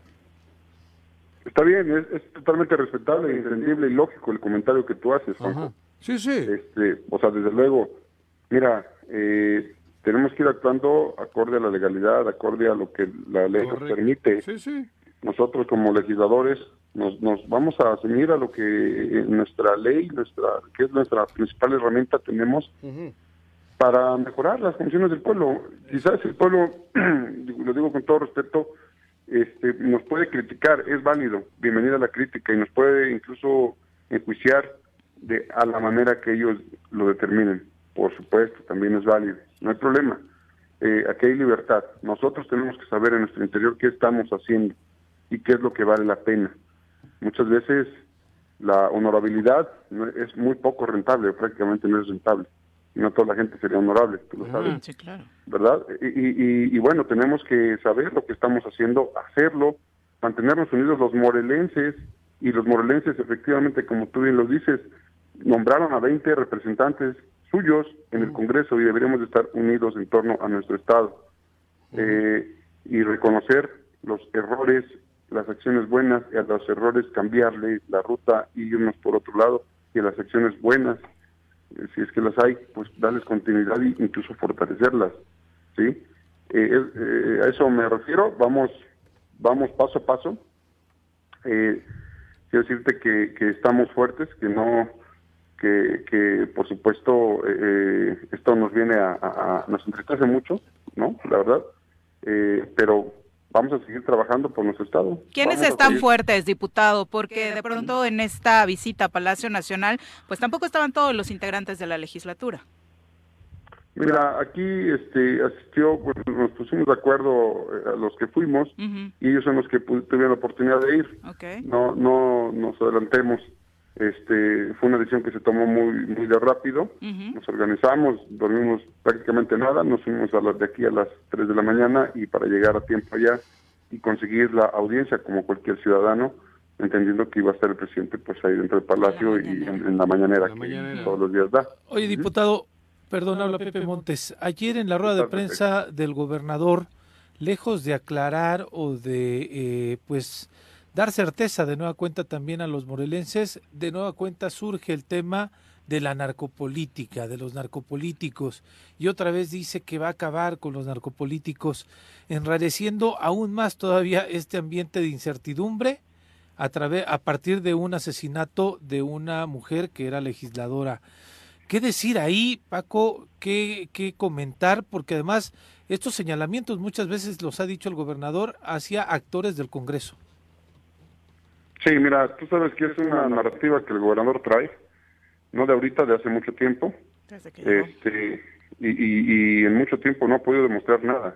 Mira, este tema de la seguridad y la narcopolítica posible que pueda haber en nuestro Estado, si se tienen elementos se tienen que mostrar. Esto no puede quedar únicamente en declaraciones al aire, ¿sí? Porque entonces vamos a entender que, que solamente se están haciendo señalamientos como para generar distracciones y no hay contundentes acusaciones que, tengan pruebas y que se pueda este, eh, actuar en consecuencia. Yo, eso es lo que tenemos que hacer. Si el gobernador nuevamente manifiesta esto, que de la narcopolítica y los narcopolíticos, es momento de que presente pruebas y se realice. Cada vez que dice eso, se pega un madrazo en el pie. Iba a decir un tiro, pero mejor no hablamos de tiro. El único político o pseudopolítico que ha salido con evidencia clara es él, con tres narcos distintos de tres grupos antagónicos y peleados. Por eso te digo, esta, esto es algo así como, no sé, no, no sé quién puede hacer esta película, pero es surrealista. Pues ya lo dijiste, Juanjo, nuevamente. Tus, tus comentarios son muy acertados, mi Juanjo, la verdad. A veces, a veces, este, diputado. Pero, pero además ustedes en ese sentido sí alzaron la voz. Este, mira, es que esto es así, o sea, eh, todo se tiene que nuevamente dirimir a través de la vía legal. ¿sí? eh, quien tiene en, el, en sus manos el poder, las herramientas y el dinero y todo lo que, que, lo que se dispone para tener en otra condición a nuestro Estado es propiamente el Ejecutivo. ¿sí? Y, bueno, este, aquí como está el Estado, desgraciadamente, eh, no solamente en inseguridad, con falta o prácticamente nula infraestructura este, urbana, carretera, no hay nada, pues. El campo está tirado, solamente hay fortalecimiento de instituciones y más burocracia eh, que desgraciadamente el pueblo no ve sus recursos invertidos para su beneficio. Como presidente de la mesa directiva, eh, después de esta tragedia, ¿hubo comunicación con el Ejecutivo Estatal, con el propio fiscal, obviamente, para eh, la investigación que, que, se sigue y por el otro lado, pues para una estrategia más consolidada eh, para darle seguridad a los morelenses? Mira, con el Ejecutivo Estatal, propiamente por el gobernador, no, no ha habido ninguna comunicación hasta el momento este, hubo un mensaje, eh, recibí un mensaje eh, por parte de la jefa de la gubernatura, Mónica Bollo, mm, algunas, algunas horas después de lo ocurrido de, a nuestra compañera Gaby, este, por cuanto a la fiscalía, la fiscalía estuvo presente durante a, unos minutos de que ocurrió el evento. Yo me fui directamente. Yo tenía la esperanza que, estuviera viva, viva, viva y, yo, fui con la intención de decir llévenla a, un hospital privado y que se atienda cuanto antes, este, etcétera, ¿verdad? Desgraciadamente, pues ya había fallecido. Eh, la fiscalía estuvo ahí presente y después se, se, incorporaron más, más compañeros y compañeras que, bueno, estuvimos ahí presentes. Eh, eh, no, de alguna ese comunicación no con el ejecutivo comunicación no no lo ha habido, pero este nosotros seguimos manteniendo abierto ese canal de diálogo y comunicación que tenemos que tener. Y preguntaba porque ellos también dicen que están promoviendo el diálogo a partir de esta eh, terrible situación. Diputado, eh, hay gente, hay algunos sectores de la sociedad, no todos, eh, también hay que decirlo, que están diciendo que es momento de que se exija que se vayan, que preparen sus maletas algunos, empezando por Guarneros y otros más hablan de la exigencia de que el Congreso del Estado tendría que iniciar ya la posibilidad de visualizar lo de un juicio político. 14. ¿Dónde hay 14 ahora? Bueno, sabemos que ese es una es un, es un tema que está en la en la agenda también. Eh, adentro de Junta Política se tienen ya ahí las, las solicitudes. Este, pues obviamente darles el curso interno, eso yo creo que sí, sí vale la pena y que sean las instancias que corresponden pues, vayan determinando alguna expresión con respecto de los juicios de procedencia que están eh, eh, hechos a solicitud de la Fiscalía Anticorrupción, me parece, y de otra de los particulares. Este, la remoción del almirante Guarneros o no, pues depende directamente del gobernador. Él es el titular del Ejecutivo y es, y, es la CES, la Comisión Estatal de Seguridad, pues es depende completamente del Ejecutivo, es del Ejecutivo. Pero hace un minuto ha estado aquí sentado el presidente Coparmex y claramente ha dicho que quitas a Guarneros y le pones a, a Clint Eastwood y es la misma. Mientras no se cambie el presupuesto, mientras a las policías no se les dé, mientras no haya herramientas. La siga siendo la misma para empezar. Eh, va a ser, es la misma historia. Desde el presupuesto se puede corregir la seguridad, mi querido Paco. Sí, pero entendiendo que el presupuesto se utilice de manera correcta también, ¿verdad? Sí, sí. Eso, eso, también tiene que ir directamente ligado. Claro. Eh, estoy de acuerdo, se requiere presupuesto y vamos a por más presupuesto para la Comisión Estatal y también para la Fiscalía. ¿sí? Debemos dar las herramientas a estas dos instituciones que tienen inevitablemente trabajar en coordinación, ¿sí? porque de ellos depende en gran porcentaje la seguridad y, que haya seguridad, que haya prevención y que no haya impunidad en los delitos que se van cometiendo. En tiempos, eh, diputado, eh, ¿cuánto, ¿cuánto tienen de lapso para que se integre quien eh, tenga que suplir a, Gabriela? Fíjate que no tengo información clara al respecto. Este, eh, la Junta Política habrá de definir, entiendo, este, pues lo, conducente, ¿verdad? Eh, es un tema que vamos a atender, por supuesto, pero ahorita no, no tengo los datos este, Correcto. Muy bien. Muchas gracias, diputado, por la comunicación. Muy buenos días. Paco, pues ánimo y nuestro más sentido pésame porque creo que es eh, oportuno decirlo, ¿no? Una chica joven asesinada vilmente después de solo estar dos meses en, en el cargo. Creo que es terrible lo que estamos viviendo nuestro más sentido pésame para su familia. En estos casos, nada es más importante que la familia y es, quien la, quienes la van a, extrañar mucho. Claro. Es una madre de familia que, ha dejado huérfana a, una, pequeña de cuatro meses. Sí, hombre. ¿Verdad?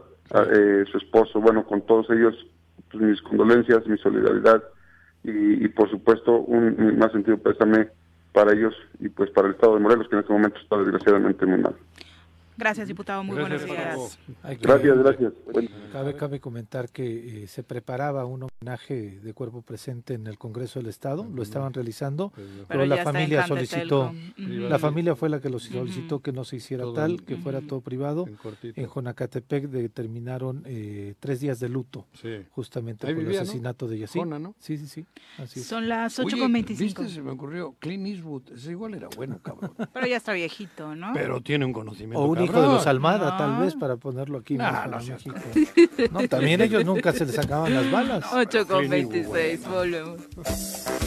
Arnaldo Pozas, un abrazo. Vicky Jarquín, Adolfo García, gracias. Dice, esperemos terminar la semana. Pues bueno, saldo blanco ya no la vamos a terminar, Adolfo. Eh, seguramente tu deseo aplica para viernes. Ojalá así sea, ¿no? A las 12 de la noche el domingo. Saldo blanco, dos minutos. Terrible, por supuesto. Dos minutitos tiene. Aprovecha de una vez, me, corregías bien además. Es Jantetelco. Sí, es que decías Juan Acatepe y como Juan jugaba, ah, sí era de Joner. Y dije, la que estoy mal soy yo, pero no, si es Jantetelco. ¿Y para qué afirmas cosas, Juanji? Oscar Flores dice, ya es necesario e inevitable. Cuauhtémoc se debe ir. Ojalá AMLO se lo lleve. Ojalá AMLO se lo lleve ya, dice Oscar. Si no, ni a él le va a servir. Que se vayan, se vayan, se vayan. Que se vayan de una chingada vez. Que se vayan, se vayan, se vayan que se vayan para no volver. Si no es por las palabrotas me sentiría en el catecismo. Pero bueno, eh, Paco ¿Ah, ah, tienes voz de sacerdote. Siento que en tu seminario como que te ponían ese tono. Sí, por eso, por eso. pero escapaste. Corporis misterio. Después de comerte la torta con una monja, creo, pero bueno. No, la monja no quiso. Carso dice, buenos días, ni cómo ayudar eh, a Cuauhtémoc, la verdad, eh, no agarra nunca a nadie. Pregunto cuánto costó esa rueda de prensa de ayer, porque mm, lo trascendido son solo cosas bonitas. Eh, bueno, no sé si tendría que ver con algún pago para que solo se escucharan cosas bonitas en, medios de comunicación. Aquí, por supuesto, no es así. Robert Vargas dice, los diputados tienen la facultad de hacerle juicio político al Gober y a Guarneros, destituirlo o que le deben algo, por eso no lo hacen. Creo que debemos también de dejar de tener una legislatura agachona. No sé si ha sido agachona, Digo, ah, lo complejo ha sido, por supuesto, la negociación y la división interna, ¿no? fútbol necesitas 11 en la cancha, con 10 no te dejan. 8 con 30, vamos a hablar del campo. Así es, caña, arroz, aguacate, sorgo, nopal, higo, flores y mucho más es lo que produce nuestra tierra. Prepárate que vamos a aprender de todo esto en la sección del campo morelense en el Choro Matutino. Tomates. Elías Morán, hoy con tomates en la mesa. Sí, muy buenos días. Pues, Bienvenido. ¿Se acuerdan de la plantita que les regalé? Ah, ¿en serio? Estos son los frutos de eso. A ver, a ver los tuyos, Juanji. Yo, es que a él también le dieron plantita, a ver cómo va. A ver, ¿Qué pornográfica, Viri? Enséñamelos. Yo ya, cabrón, aquí en, el estudio. Siento que van así, ¿no? Como... Chiquititos. Los míos, cherry. Lo dijo el arquito yo. A ver, ustedes son los... Elías, no, de verdad, qué maravilla la naturaleza. El racimo. Estos tienen, ya van a cumplir eh, 60 días. Estamos, sí, estamos a escasos 15 días de que o sea, hace 60 días nos trajiste la plantita. Yo les traje la plantita. Si, la puedes levantar para que lo vean aquí. aquí están, miren. Dos racimos de. Este, es jitomate saladet, del normal que consumimos aquí. Este es el jitomate bola. Y les presento una variedad eh, que es eh, uva, porque es un racimo como si fuera Es que sí te confunde un poquito de lejitos, ¿no? Sí, son tomates, pero son tomates. Eh, de hecho, eh, pues el tomate es un, es un producto totalmente mexicano, 100% mexicano. Aquí este, eh, fue domesticado también por nuestros antepasados desde la era prehispánica. Y es lo que le ha regalado al mundo también México, ¿no? Así como el maíz, también este el tomate. Este no sabía de la del tomate. Sí, sí, sí, sí, sí. es, es de hecho aún todavía en, eh, en, los ríos, cerca de los ríos hay hay la el tomate silvestre, que es, silvestre que es una bolita tan pequeña que no genéticamente ya está modificada. No ese, ese tamaño. ese es el, el, el, origen del tomate. Es el origen del tomate. Que se encuentra en las orillas de los ríos.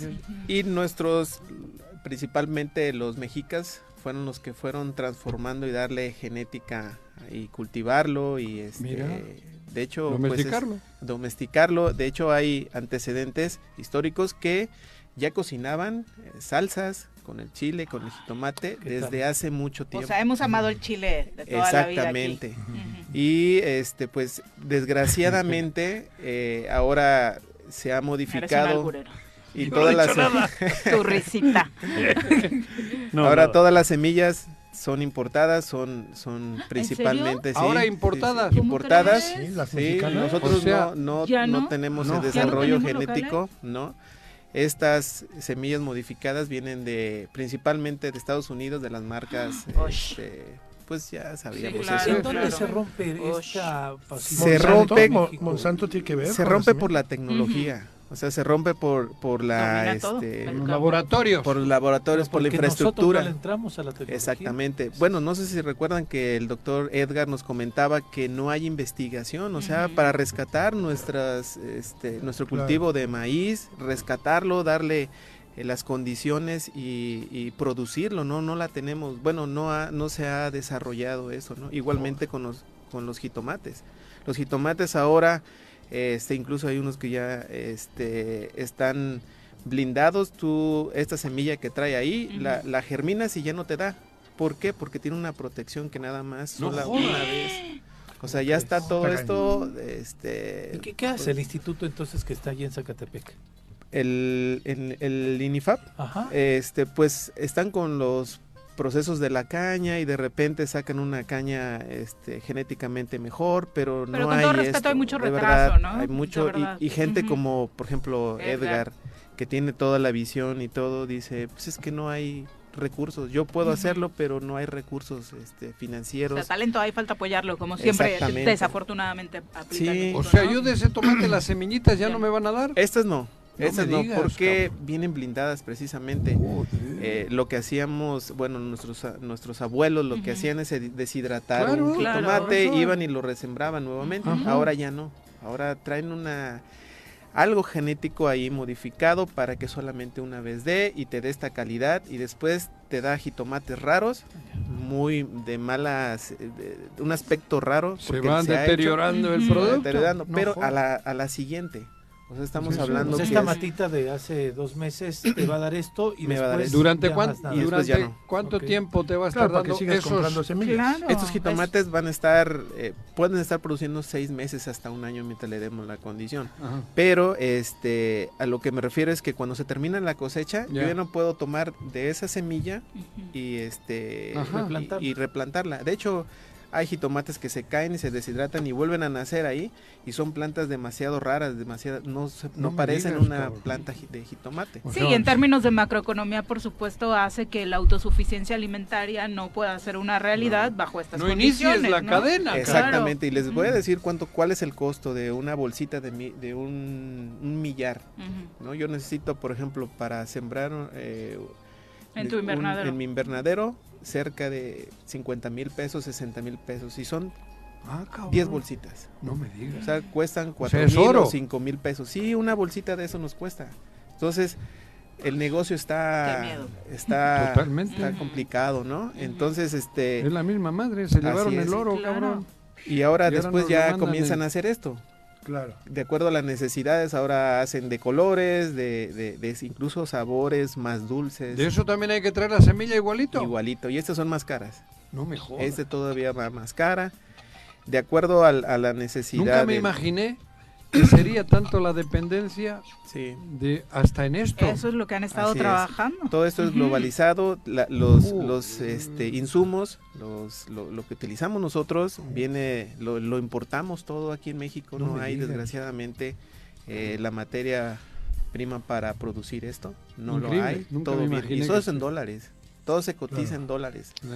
Este, ¿Y cuál es tu opinión sobre inventos como estos de más pues, chiquitos, de colores, de sabores? Eh, yo creo que estamos dependiendo ya mucho de esto. Las plagas están muy fuertes. Estos jitomates, hay muchos virus ya. Ahorita hay un virus que se llama virus de este rugoso que se está devastando este, pero también hay ahí mano negra, ¿no? O sea, como ya esos, esos virus, también de dónde trajeron. Es como, claro.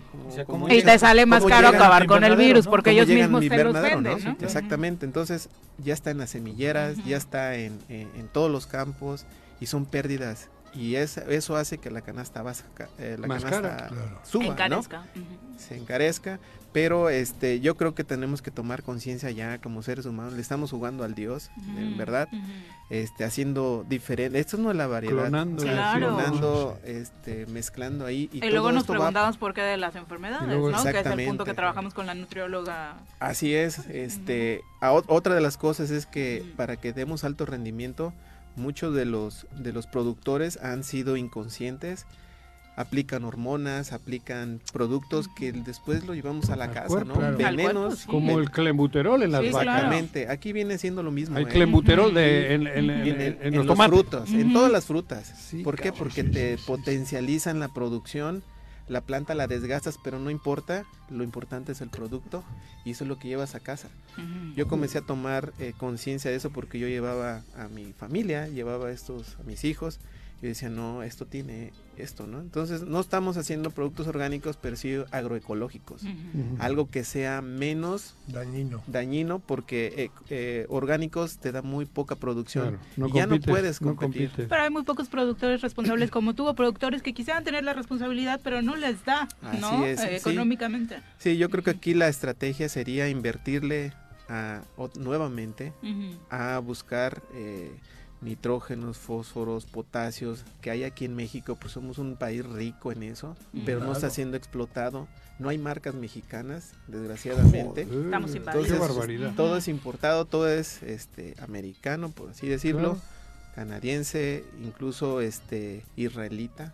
Todo, uh. todo, todo, Desde el kibutz. Y luego nos quejamos cuando el sector campesino sale a las calles a quejarse de esto, ¿no? Cuando en el fondo no están haciendo más que defender nuestra propia vida. Elías, muchas, gracias. gracias. por el tiempo. Oye, ¿por qué jitomate y no tomate? Creo que preguntó 40 veces, cabrón. ¿Sabes quién puso esa palabra jitomate? Nuestros antepasados. que, quiere decir fruto con ombligo, que al final de cuentas, mira. El ombliguito es ese que tiene Eso quiere decir jitomate, fruto con, con ombligo. y aquellos que se llevaron el jitomate le quitaron el ji. o sea que estamos mal allí. Y para Juan sí, es tomate, verde y tomate, rojo. Y nosotros tomate le decimos al verde. Claro. O tomatillo. Tomatillo. No, por eso, pero lo del ji yo pensé que era una... Pero es el origen. Sí, es el, el origen y quiere decir fruto, porque está en el debate si es fruta o es hortaliza. O sea, en realidad, eh, por ejemplo, en España y en Europa dicen que es fruta. Y aquí en México decimos que es una hortaliza. Yo creo que más cerca está de la hortaliza, ¿no? Sí, en algunos... por el sabor y ¿El todo chile eso. qué es? El chile es una hortaliza. Por eso, pues parecía a la planta, ¿no? Diríamos. Bueno, va. Muchas gracias, Elías. Muy buenos días. Buenos días a todos. Me, he quedado anonadado. Sí, y triste, por supuesto, tristísimo. 8 con 41. Buena noticia, está el arquitecto en cabina.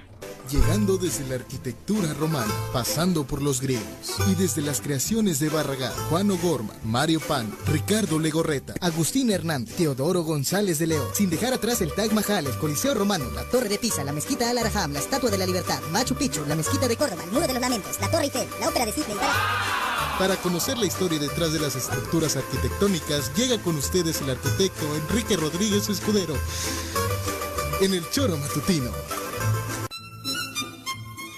Arqui, ¿qué le servimos? ¿Salsa roja o verde? Este, verde, verde, verde molcajeteada, ¿no? Se antoja un taquito chile, pero me dice que estoy albureando, cabrón. Bueno, pues, ¿no? ¿Cómo estás, mi, querido, mi querida Viri? Qué gusto saludarla. Pepe, mi querido Juanjo, un gustazo. se había estado prolongando aquí mi visita, ¿no? Que semana, se, sí, estaba haciendo el interesante. sí, sí, sí, me tuve que hacer el interesante. Ustedes disculparán. Oigan, pues con el Ronaldo, exacto, exacto, de payaso, de payaso.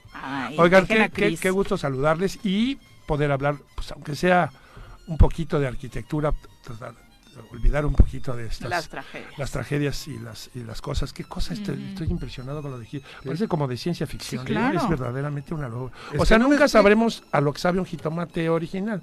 O sea, ya son ya no. ese sabor es una cosa que no existe. Bueno, oigan, fíjense que eh, en todo el tiempo que llevamos platicando de arquitectura acá en el Choro Matutino, nunca le hemos dedicado un programa a este arquitecto portugués maravilloso, pero así maravilloso, Eduardo Soto de Moura. Eduardo Soto de Moura nace en Oporto, en Portugal, por allá en 1952. Estudia allá, es relativamente joven, ¿no? Este, de 70 este, estudia allí en, la, Universidad de, de, Portugal, allí estudia arquitectura y muy pronto se hace discípulo de otro titán de la arquitectura portuguesa que es Álvaro Sisa. Álvaro Sisa tiene un ejercicio muy bonito ahí en Bilbao, eh, el Paraninfo de la Universidad de Deusto, ahí donde está el puente de Deusto, está de este lado el Paraninfo y de este lado la biblioteca. La biblioteca es de Rafa Moneo, que es español, y el Paraninfo es de Álvaro Sisa. Bueno, este Álvaro Sisa es tutor de Soto de Moura. Este, obviamente, eh, premio Pritzker, ¿no? Este, ya, ya, ya, le dieron su premio Pritzker, hace, hace ya algunos años. Insisto, rarísimo que no hayamos hablado de él. Y me gustaría, a, propósito de, de, la pasión futbolística que existe en este, en este programa, me gustaría hablar particularmente de esta obra que tiene en Braga, que es una, una comunidad al norte de Oporto, ahí en Portugal. este, eh, eh, ¿Tiene equipo de primera? Sí, sí, sí, sí, sí. Este, eh, y, y, ahí, bueno, pues este, le encargan pues el estadio a Soto de Mura y hace una cosa verdaderamente espectacular. Sí, sí, sí, el edificio, el, el, el, estadio es una maravilla. Y, empezando por empezando por el lugar donde, el donde este, pero es como el coruco, pero el coruco le metieron alguna cosa transgénica y ya se modificó, como la plantita esta que, se, que salió rara. este edificio es muy bonito porque lo que tiene Soto de Moura es que tiene una capacidad de síntesis impresionante y a la hora de hacer arquitectura con los menos elementos posibles te genera unas cosas. Es un trazo súper limpio. Es, exacto, ¿sabes? Y luego eh, es un cuate que lee muy bien el sitio, o sea, lee, o sea, analiza el lugar donde se va a construir. interpreta bien. Y entonces hace unos emplazamientos, coloca los edificios de manera que lucen verdaderamente espectaculares. Entonces, en la cima de este monte, que es el, monte... Ah, eso te iba a decir, se ve todavía el cerro. sí, sí, sí, es el monte Castro. sí, sí, sí. Por ahí ya tenía como unas rebanadas naturales. Yo no sé si era una suerte de cantera, de algo, ¿sabes? Y entonces ahí escoge este cuate el sitio y a partir de unas costillas de concreto, cuenta, son una serie de costillas de concreto, a esas costillas le monta las gradas y luego de esas mismas costillas tira unos cables de lado a lado, ¿no? formando lo que en geometría se llama una catenaria, que es la, forma que resulta cuando tú sostienes una cuerda y lo dejas que caiga libre, sin estirar. la, curvita la, curvita natural que hace.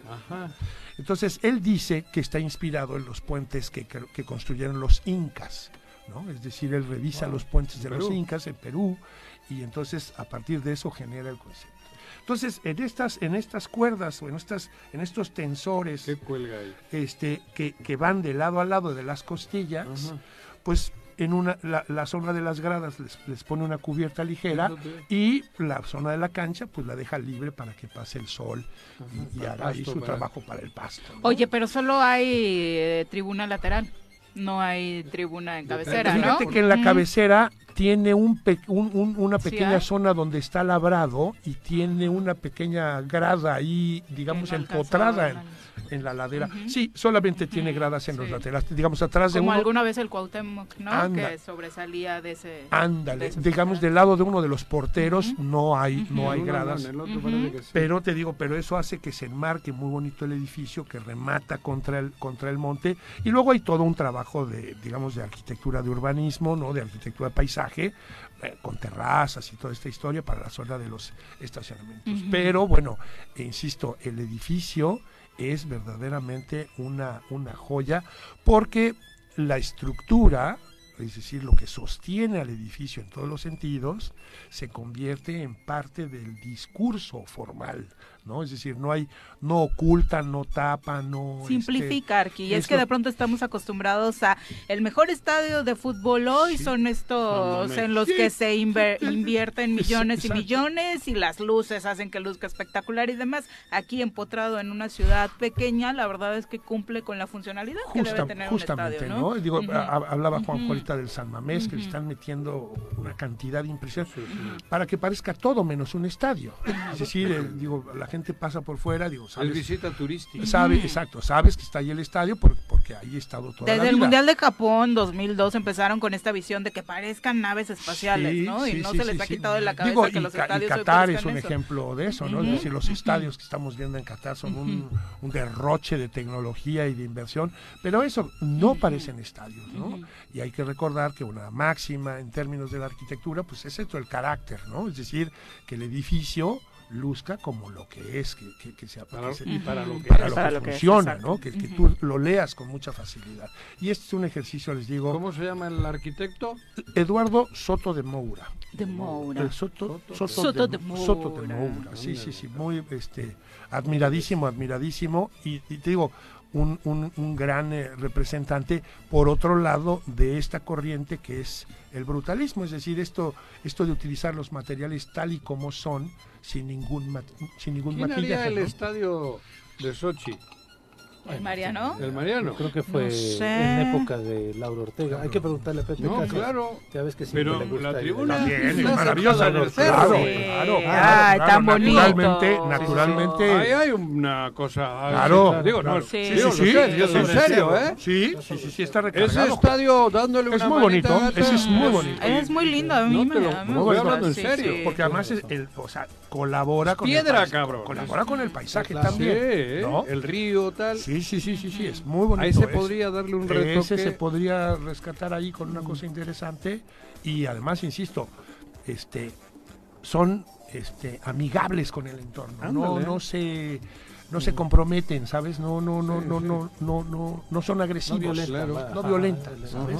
Entonces creo que sí, por ahí podría haber una cosa interesante. Sin duda, sin duda, porque aparte el paisaje lo, lo recuerda un poco, ¿no? El de este de Municipal de Braga. Arqui, muchas gracias. Al contrario, muchas gracias a ustedes. Un gusto. Muy buenos días. Son las 8.50. Anda muy portugués el Arqui porque ya ven que el Dani Alves los puso a practicar ahí en CEU.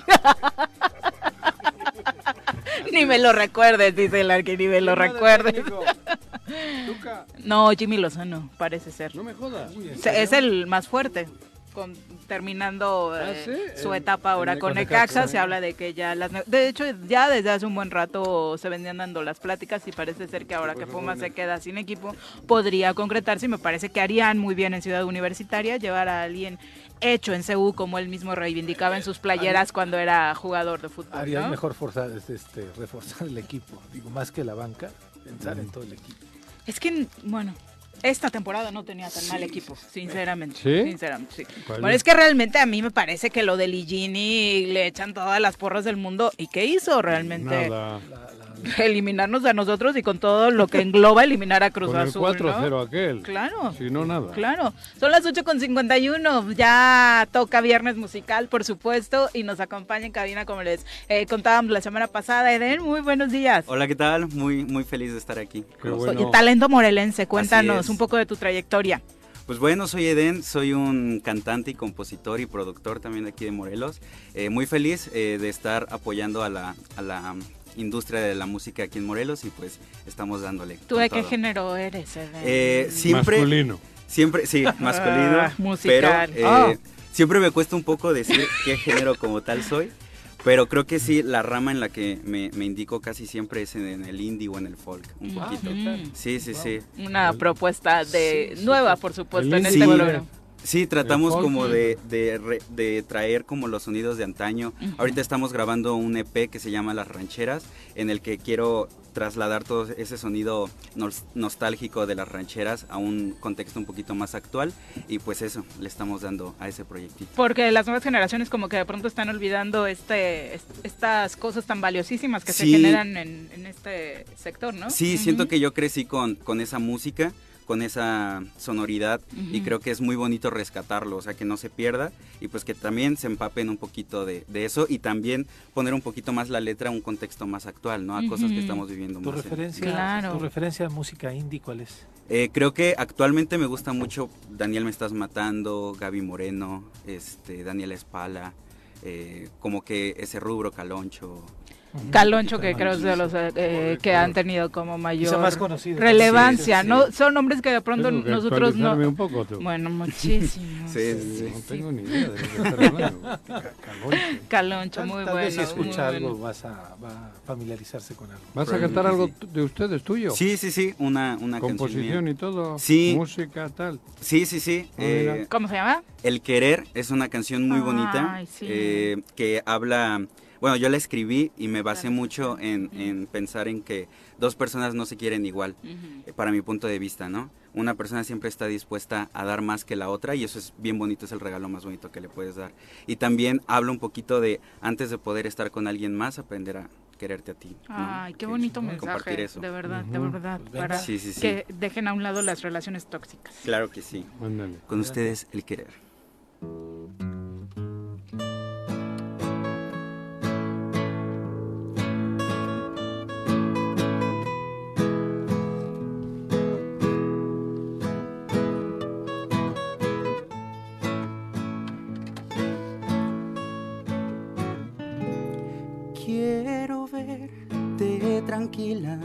Quiero verte reír, convertirme en la risa que emana de ti, quiero ser tu luz de cada amanecer. El quererte en mi vida no es solo un decir pues dispuesto estoy a dar todo de mí. Aprendí a quererme antes que a ti. querer no es igual si lo que quiero dar es parte de mi vida, mi estabilidad, mis desvelos, mis noches, mis sueños, mi hogar y hasta mis enojos, uno que otro no más bastará. Es lo que tengo para dar.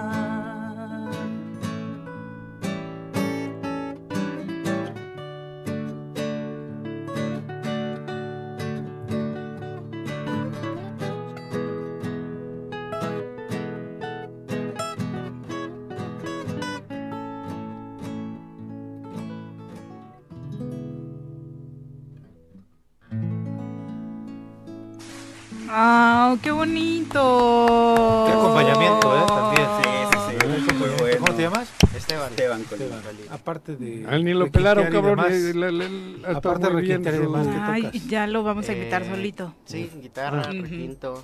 Es que ya ha venido repente acompañando otros grupos. camarógrafo Juanji. ha venido él. No, eh, eh, el camarógrafo era Ah, ¿era él, tú? sí, Ajá. y él ha venido acompañando Sí. a Beley. Ajá. Ujú, de- es Sí, el grupo donde forma parte. Sí. Juanji, apréndete los nombres. La rola, ¿eh? Muchísimas No, gracias. Encuentra tu linda, música, por ¿dónde? supuesto. En Spotify tenemos este sencillo que es El Querer, también pueden ver el video. Eh, lo grabamos junto con Moel en Atotonilco Morelos, eh, la historia... qué padre que estén usando, me, me di a la tarea de ver esta semana los videos que están haciendo, verte reflejado en escenarios morelenses, la verdad está muy lindo, ¿no? Ay, sí, sí, sí, la verdad sí, estamos... Irán con seguridad cuando van, ¿no? Sí, sí, sí, sí, sí, sí. Te roba la guitarra, cabrón. No, no, no, pero sí. ¿Cómo se llama el canal de YouTube? Eh, Eden, me pueden buscar como Eden MX, también en Instagram como Eden con doble N punto MX. Spotify también. Spotify también, Eden con mayúsculas y acento. Esa, esta que has cantado, ¿qué es? ¿Qué género es? Indie. Es, Ese es el indie. Es ranchero, es lo que comentaba que trato como de combinar un poquito, fusionar esta Sí, sí, idea sí, ranchera pero- con, con el indie. Yo- Y la, can- y la canción original Sí, trae sintetizadores, guitarras y, y muy bonito Muy la- bonita, la, producción. Y el video también, invito a que lo vean, está hermoso. Eh, lo ¿No es un en poco cursi? No. Eh, sí, sí, sí, sí. Digo. sí. Oh, que la- o sea, que la- si No, va pero no. dice que si tu novia no, está mal. Que si se pone romántico el muchacho, bonita, está pero mal. así como- Cursi. No, Ay, no, serio, bueno, ¿no? no, no. Está, pero bonita, ¿eh? Me gustó. que ahí está lo bonito. Me gustó. Claro. Yo también tengo mucho de cursi, cabrón. Sí, sí, sí. ¿No? Échate un Ah, poema, caray. échate un poema. Ah, caray, Paco, sabíamos. échate un poema, poema. cabrón. No, mejor no. Muchas gracias por acompañarnos. Muy buenos días. Yo les canto la del que se vayan. Graba esa. Sí. Y le cantas No, ahí en no, no, Palacio. ya nos vamos. Que se Eh, ¿qué- vayan, qué se vayan, se vayan. tenemos poco tiempo. ¿Qué que hace se Tigres? vayan de una pinche vez. Pues Que se fea tu vayan, canción. se vayan, se vayan. Que se vayan para no volver. Perdón, Con- con querido cariño. público, perdón. ¿Qué hace Tigres este fin de semana? Tigres, joder, Tigres ju- jugamos el sábado en el CDI de Yautepec. Un Contra clásico los contra los arroceros de Jojutla. Va a estar bueno, cabrón. ¿Y a qué hora? ¿Eh? ¿A qué de la hora? tarde. Seis de la tarde. Bonito partido. Sí, que nos acompañen. No Sí. me ha salido la estampita de John. ¿No la tienes todavía? ¿De mi hijo? Sí. Eso Que ayer es- estuvo de cumpleaños y no le cantaste las mañanitas. Muy mal Le- de le tu llamé, parte, ¿eh? Le llamé, le llamé. Muy mal. ¿Quieres Muchas la estampita de John? Es la más cara. Sí, no me ha salido. Sale. No está bonito el álbum, ¿eh? Eh, Donde lo, lo van a conseguir, por eso digo, en Ya el está. estadio, ¿no? También. En el estadio Ahí va a estar a la venta para los que todavía no lo tienen, los- entonces por allá Las búsquenlo. estampillas. Exacto, ya nos vamos. Hay repechaje en el fútbol mexicano. Inicia mañana a las 7 de la tarde. Tigres contra Necaxa, Cruz Azul contra León y el domingo Puebla contra Chivas y Toluca contra Juárez. Esa y la vuelta. Sedena también tenía datos sobre la selección nacional mexicana. El pronóstico que hacen, los militares no entienden mucho de fútbol, ¿Qué es que sí le va a ir bien en el grupo a la selección y que tenemos que estar prevenidos porque seguramente podemos ganarle a Argentina y, y para evitar desmanes van a estar preparados en la Sedena. Si se va Martino, No, un bueno, técnico, imaginen, imagínense si así están los informes de la Sedena en fútbol, cómo estarán los otros No, que se están dando a conocer. Igual y ni le duele la rodilla a AMLO, pero bueno, Pepe, muy buenos Gracias, días. Viri. Ah, nos vamos, señora Reyes, buenos días. Que tengan excelente fin de semana. El lunes los esperamos por acá en el Tesoro Matutino a partir de las 7.